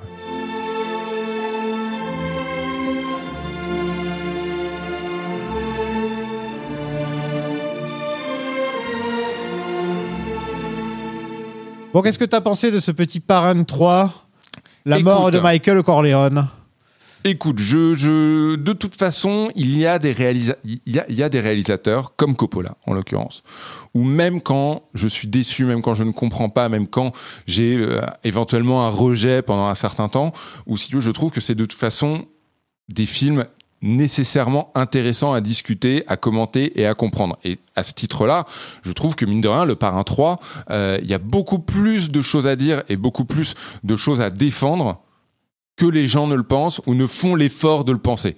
Voilà, parce que c'est devenu facile de dire ah, le parrain, il y a le 1, il y a le 2, ouais, le 3, le 3 c'est du caca. Alors que c'est faux, je trouve qu'il y a de très très très très belles choses. Je trouve qu'il y a des choses très très ratées, mais encore une fois très très euh, logiques dans le, dans le projet de Coppola, comme par exemple la présence de sa fille Sofia dans le rôle de Marie Corleone. Euh, et je trouve que c'est une. Dans la façon qu'a Francis Ford Coppola de présenter les choses, c'est de dire le parrain, c'est deux films et un épilogue. Et ben, je suis tout à fait d'accord avec ça et je trouve que c'est un bel épilogue. C'est un film fascinant. Ouais, je trouve, ouais. Euh, un peu un film bâtard sur les bords, parce qu'on sent qu'il était forcé à le faire, donc il l'a fait, mais en même temps, il a essayé de mettre tout ce qu'il avait de lui dedans, dont sa fille, hein, je veux dire. Et en fait, c'est un film qui, si ça avait été un film solo, aucun lien avec le parrain, on aurait dit Coppola a fait un grand film. C'est possible, ouais. Mais possible. comme c'est lié aux deux films précédents qui sont tellement énormes qu'on est obligé de dire ah mais ce film sorti en plus ça bah, faut, faut imaginer c'est un film qui est sorti en 1990 des années et des années et des années après le cinéma n'était plus le même Coppola n'était plus le même Pacino n'a plus rien à voir avec le Pacino qu'on voit sûr. dans le Parrain 2 Non, il y a puis- eu Scarface entre les deux tu vois c'est plus le même Et puis il y a un truc, c'est que euh, les cinéastes ne doivent strictement rien à leurs fans. C'est-à-dire que, alors ils- évidemment qu'ils leur doivent le succès. Enfin voilà, euh, j'entends bien leur respectabilité, tout ça, il y a aucun souci. mais c'est des artistes avant tout Ils font absolument ce qu'ils veulent. Ouais. Ils n'ont ils ont qu'un seul devoir, c'est de faire le, le film qu'ils ont en tête, le meilleur film possible.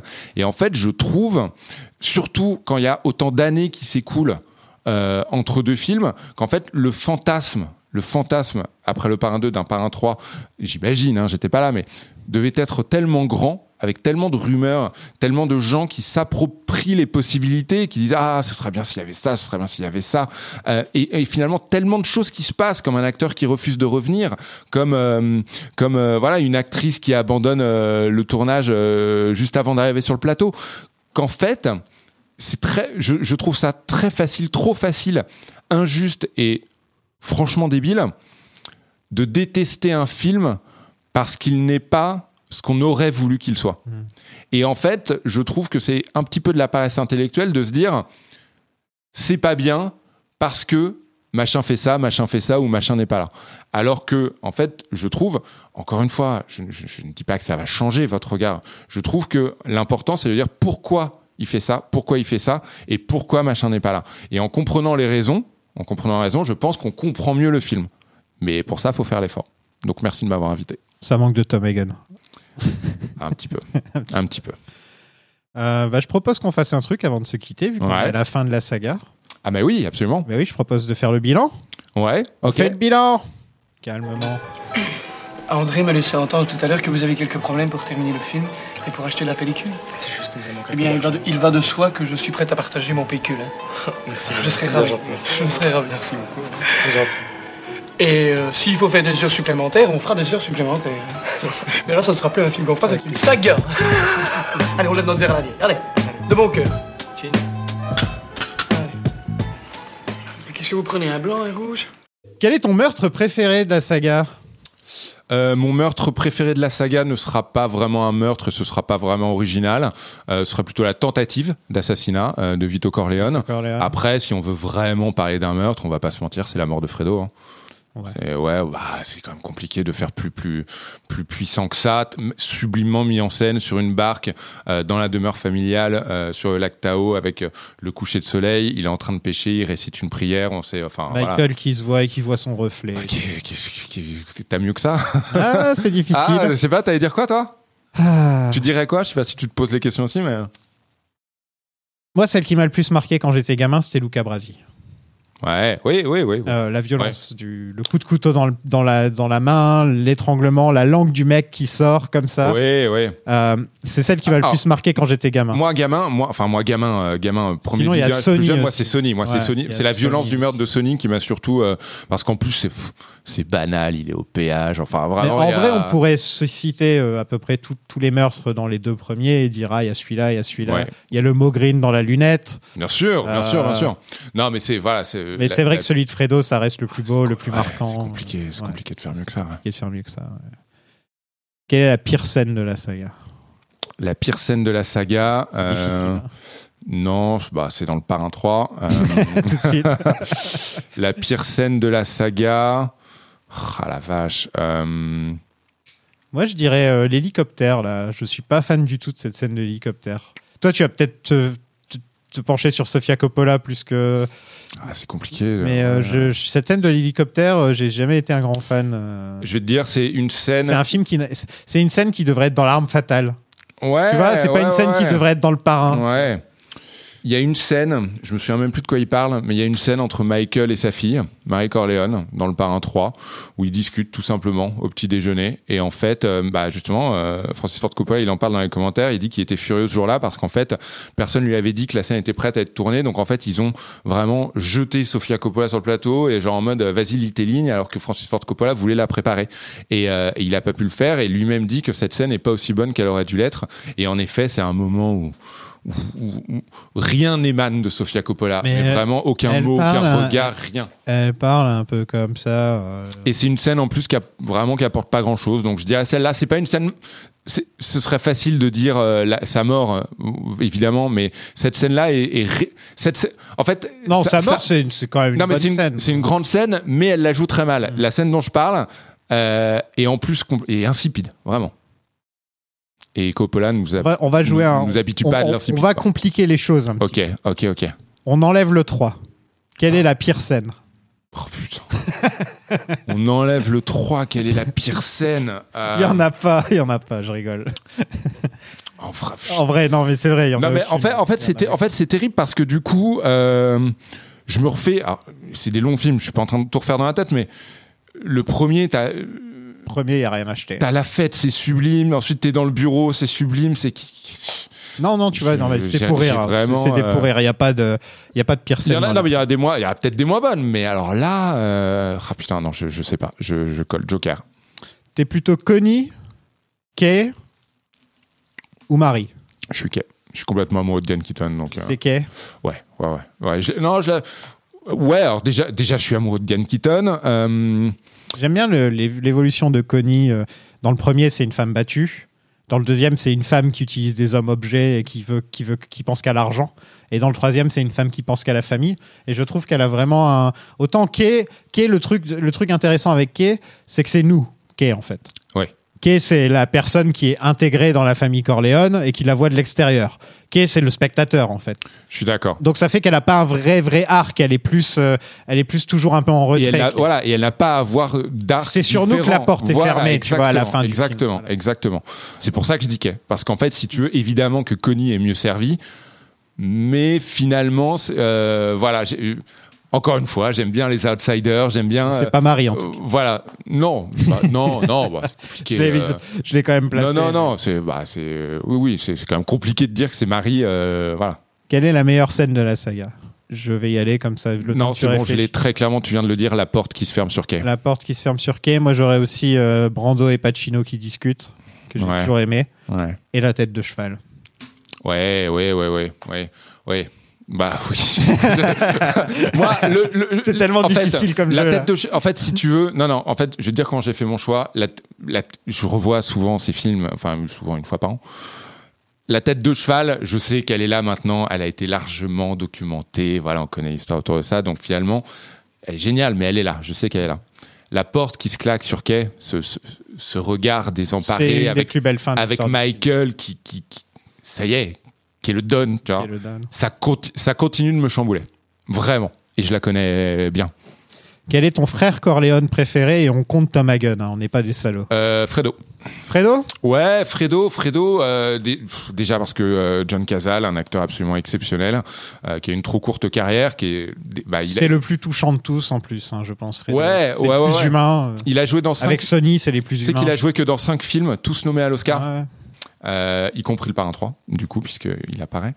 C'est- un mec, je trouve, en plus, on, on peut s'y identifier. C'est un mec qui, qui peine à exister dans cette famille, du coup, qui fait des mauvais choix, mais pour des bonnes raisons. Enfin, voilà, presque plus pour attirer l'attention et qui, qui méritait absolument pas cette chute, qui en plus est vraiment, vraiment. euh, bah, touchant, il y a quelque chose dans le regard de John Cazale et même dans son physique ingrat. Enfin, voilà, c'est non, non, c'est clairement Fredo, mais je dis Fredo aussi par rapport à sa mort. Euh, voilà, parce que Fredo, il est pas mort comme il a vécu. Sony, il est mort comme il a vécu. Sony, oui. Euh, Donc euh, voilà. Et puis euh, bah, Tom Hagen, il est mort hors champ. ben, moi, je vais dire celui qui reste alors. Je vais dire Michael Corleone, hein, parce que. Ah oui, ah non, bah oui, ah, je- ah, oui, oui, bah, non, mais évidemment, évidemment, Michael. Je pensais que c'était hors Michael. T'as raison. Non, les frères, Non, ouais, mais, non, oui, les bah, frères, oui, évidemment, Par Michael. contre, la- la- moi, je, je les aime, je les aime tous. hein. Tom Hagen, s'il y avait eu le 3, peut-être que ça se trouve, il serait remonté Ouais. dans le classement. Tu vois, il aurait eu son propre film. Mais par contre, euh, quel est ton Don préféré entre les trois Don qu'on voit dans la, dans la saga? On voit, on voit Vito, on voit Michael et on voit Vincent. Ah, c'est quand même compliqué de faire mieux que la Marlon. séquence d'introduction de Marlon Brando, quoi. Au moins, on les aura tous cités comme ça. Ouais, ouais, de- ouais. C'est, c'est euh, encore une fois, c'est encore une fois, c'est une- on, a, on a tellement parlé des, des morceaux de coton qu'il mettait dans ses joues. On a tellement parlé du maquillage. On a tellement parlé des lumières, des décors de de, de, de, Marlon Brando, de, de son casting. Enfin, tu vois, tout s'est rentré dans. On fait, on, hein. fait des séries, enfin, tu vois, on fait des séries télé. On a écrit des livres sur ce film. Donc, euh, en fait, je continue de ressentir des trucs quand il apparaît, quoi. Tu vois, alors que, en fait, si tu veux, ma- en fait, Michael me, alors Vincent, euh, Vincent en tant que Don, Michael est un moins bon gars aussi entre nous. Vito, t'as plus envie d'être ami avec qu'avec Michael. Je veux dire, Michael est froid comme personnage quand même. Que Vito est quand même plus euh, patriarque. Il est plus. Vito, tu sais ce qui va se passer. Voilà. Michael. Michael, hmm, maintenant, c'est ce que je dis, Ma- c'est un- un, un serpent. Ouais, c'est un serpent, et puis son passé peut surgir, des ambitions nouvelles peuvent surgir et tout. Vito, il y a une forme de froideur, mais, mais, ouais, mais calculée, quoi. Hmm. Donc, euh, non, non, et puis, et puis, et puis bah, Marlon Brando, quoi. Enfin, encore une fois, hein, c'est un poncif, mais. Et ton classement? 2-1-3. 2-1-3 Ouais. Moi, en Ouais. les revoyant, je disais toujours le 2 parce que je voulais me la péter comme les mecs qui disent le 2, tu vois. Hmm. Et puis après, en les, en les revoyant, c'est quand même le 1 le meilleur. Tu te la pètes plus. Ah, en fait, tu te la pètes plus en disant, en mettant le 1 avant. hein. Ah ouais? Non, bah non, bah en fait, voilà, après, faut justifier son choix, mais si je te disais que le 3 était le meilleur que le 2, bon, bah voilà, là, je pense qu'il y a quelques oreilles qui se dressent. et Là, qu'on là, demande là, de je dirais justifier. quelque chose. Non, là, entre le 1 et le 2, les deux sont parfaits, j'ai rien à. Mais c'est vrai que pendant longtemps, je disais, je préfère le 2 parce que peut-être parce qu'il est plus long, donc tu passes plus de temps avec eux dans ce film, tu vois. Mais le premier, il y a rien à jeter du tout, tout est parfait du début à la fin, et donc c'est très difficile de. Et je trouve qu'il est plus, euh, il est mieux rythmé aussi. C'est un truc qui m'a toujours. euh, je préviens, faire prévenir, c'est très con ce que je veux dire, mais ces films qui sont parfaits, qui sont dingues, où, où- où chaque plan transpire le. Voilà. J'ai presque du mal à me dire qu'ils ont existé en vrai. C'est-à-dire que, tu vois, que ces décors, il a fallu les penser, qu'il a fallu les écrire, qu'il a fallu les fabriquer, et qu'en fait, si tu veux, qu'autour de ces gens-là, il y a un mec qui tient un micro, il y a un mec avec une caméra. Tu vois ce que je veux dire a- t'as- Tu penses que c'est arrivé T'as l'impression de voir la vie se dérouler? Ouais, ouais, ouais, ouais. Voilà, tu vois, Le Parrain et deux, c'est encore des films qui me font perdre mes moyens. Tu vois, c'est vraiment. euh, non, non, immense, évidemment immense. Bah, en tout cas, c'était très sympa de faire le parrain et le parrain 3 avec toi. Bah, merci pour l'invitation. Merci. Euh, on peut te retrouver où? Euh, on peut me retrouver. il sort quand le podcast? Il sort lundi. Il sort lundi. Alors n'hésitez pas à nous aider euh, à financer le deuxième numéro de Raymond. Euh, le deuxième numéro est en précommande sur Kiss Kiss Bang Bang. Donc Raymond, c'est euh, un magazine que j'ai que j'ai fondé. C'est la première revue française consacrée au stand-up. Voilà. Et d'ailleurs, on organise le 6 décembre à la Nouvelle Scène. C'est une très très belle péniche. On organise un comedy club avec Rosa Burstein, Laura Domange et tout. C'est 2 euros l'entrée. C'est vraiment rien du tout. Et les places sont dispo sur le site de la Nouvelle Scène. Et puis, euh, et puis voilà, vous pouvez me lire euh, sur le site Goutte Mes Disques, si vous aimez la musique, un site Mhm. belge où j'écris régulièrement. Et, euh, et voilà. Il n'y a plus que ici que tu viens de parler de cinéma, en fait. Euh, bah, je continue d'écrire un petit peu dans Rockerama. Et Ça non, va, non, je bosse, je bosse sur, je, je bosse sur des trucs, mais que je peux pas du tout euh, annoncer, euh, annoncer pour l'instant. Mais euh, je reviendrai avec grand plaisir. Bah, merci beaucoup, Nico. Merci à toi. Mamma mia Merci beaucoup d'avoir suivi la saga Le Parrain à mes côtés. Franchement, c'était un plaisir de parler de d'une de mes sagas préférées, hein. dans mon top 3, je pense, avec Rocky et Matrix. je sais, c'est un drôle de top 3. Un grand merci à Alexis Gambino, Aurélien Tatalia, Aurel Capone, Claire Barzini, Damien Bonanno, Loba Tarantino, Louis Falcone, Michel Moltisanti, Lisi Luciano, Ocean Gotti, Romain Genovese, Sébastien Costello, Seth Gandolfini, Selim Coppola, Yann Pacino, Luna Brondo, Mehdi Soprano, Rémi De et bien sûr Don Gerard Corleone, le capo di tutti capi, et et Barbara, les goumards du boss. C'est la dernière fois que je fais l'accent italien. Jusqu'à la prochaine saga mafieuse.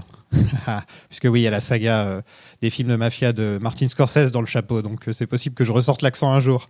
Mais en tout cas, j'ai adoré parler du parrain avec ces trois invités euh, super intéressants. Rejoignez-nous sur Patreon, patreon.com slash plan séquence. C'est un endroit où vous pouvez m'aider à développer le podcast et, euh, à pourquoi pas le professionnaliser un jour. Et euh, vous avez plein d'épisodes bonus en échange, comme par exemple, là j'ai fait un épisode euh, compagnon pour le podcast sur les, les inspirations réelles derrière le parrain. Et là, je prépare un épisode sur Apocalypse Now pour fêter Francis Ford Coppola et Marlon Brando. Et bien sûr, plein d'autres choses. Tout ça sur le Patreon. Il y a des. Ouais, je crois qu'on est. euh, il doit y avoir une centaine d'épisodes maintenant en tout hein, sur le Patreon, si je ne me trompe pas. N'hésitez pas à nous suivre sur Twitter, @lasagapod. On est 2000. Ça y est, on est 2000. Donc merci beaucoup à tous les gens qui nous suivent.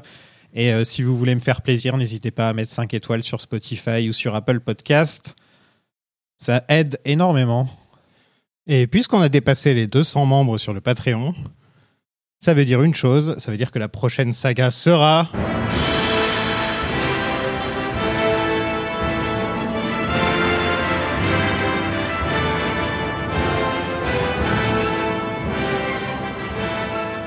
Le Seigneur des Anneaux. Et le prochain goal pour Patreon, c'est quand on passera euh, les 250, on fera Harry Potter. Donc euh, c'est à vous de, de rejoindre le Patreon pour qu'un jour on fasse Harry Potter. Je vais prendre euh, une ou deux semaines de pause pour trouver des bons invités pour le Seigneur des Anneaux et le Hobbit. Et euh, parce que j'ai envie de bien faire les choses, un peu comme pour le parrain. Parce que là, c'est un très gros morceau. Je ne sais pas par où commencer, je ne sais pas la durée des épisodes. Je pense qu'on va atteindre 4 heures là. Il y a tellement de choses à dire entre Tolkien, entre les films, les versions longues et la production. Ça va être passionnant, je pense. Et c'est pour ce genre de film qu'on a créé la saga. On se retrouve dans quelques semaines pour la communauté de l'anneau. Merci beaucoup à vous. À la prochaine. Brucia la luna in cielo e io brucio d'amore. Fuoco che si consuma come lume cori. L'anima ghiaccia, dolorata, non si dà pace, ma chi mala nottata. Lo tempo passa ma non aggiorna, non c'è mai soli, si non torna. Brucia la terra mia e brucia lume cori. Chi si ti dà guaida e io si dà morire. A quella canto la me canzoni. Se non c'è nudo casa faccia allo barcone. Brucia la luna in cielo e io brucio d'amore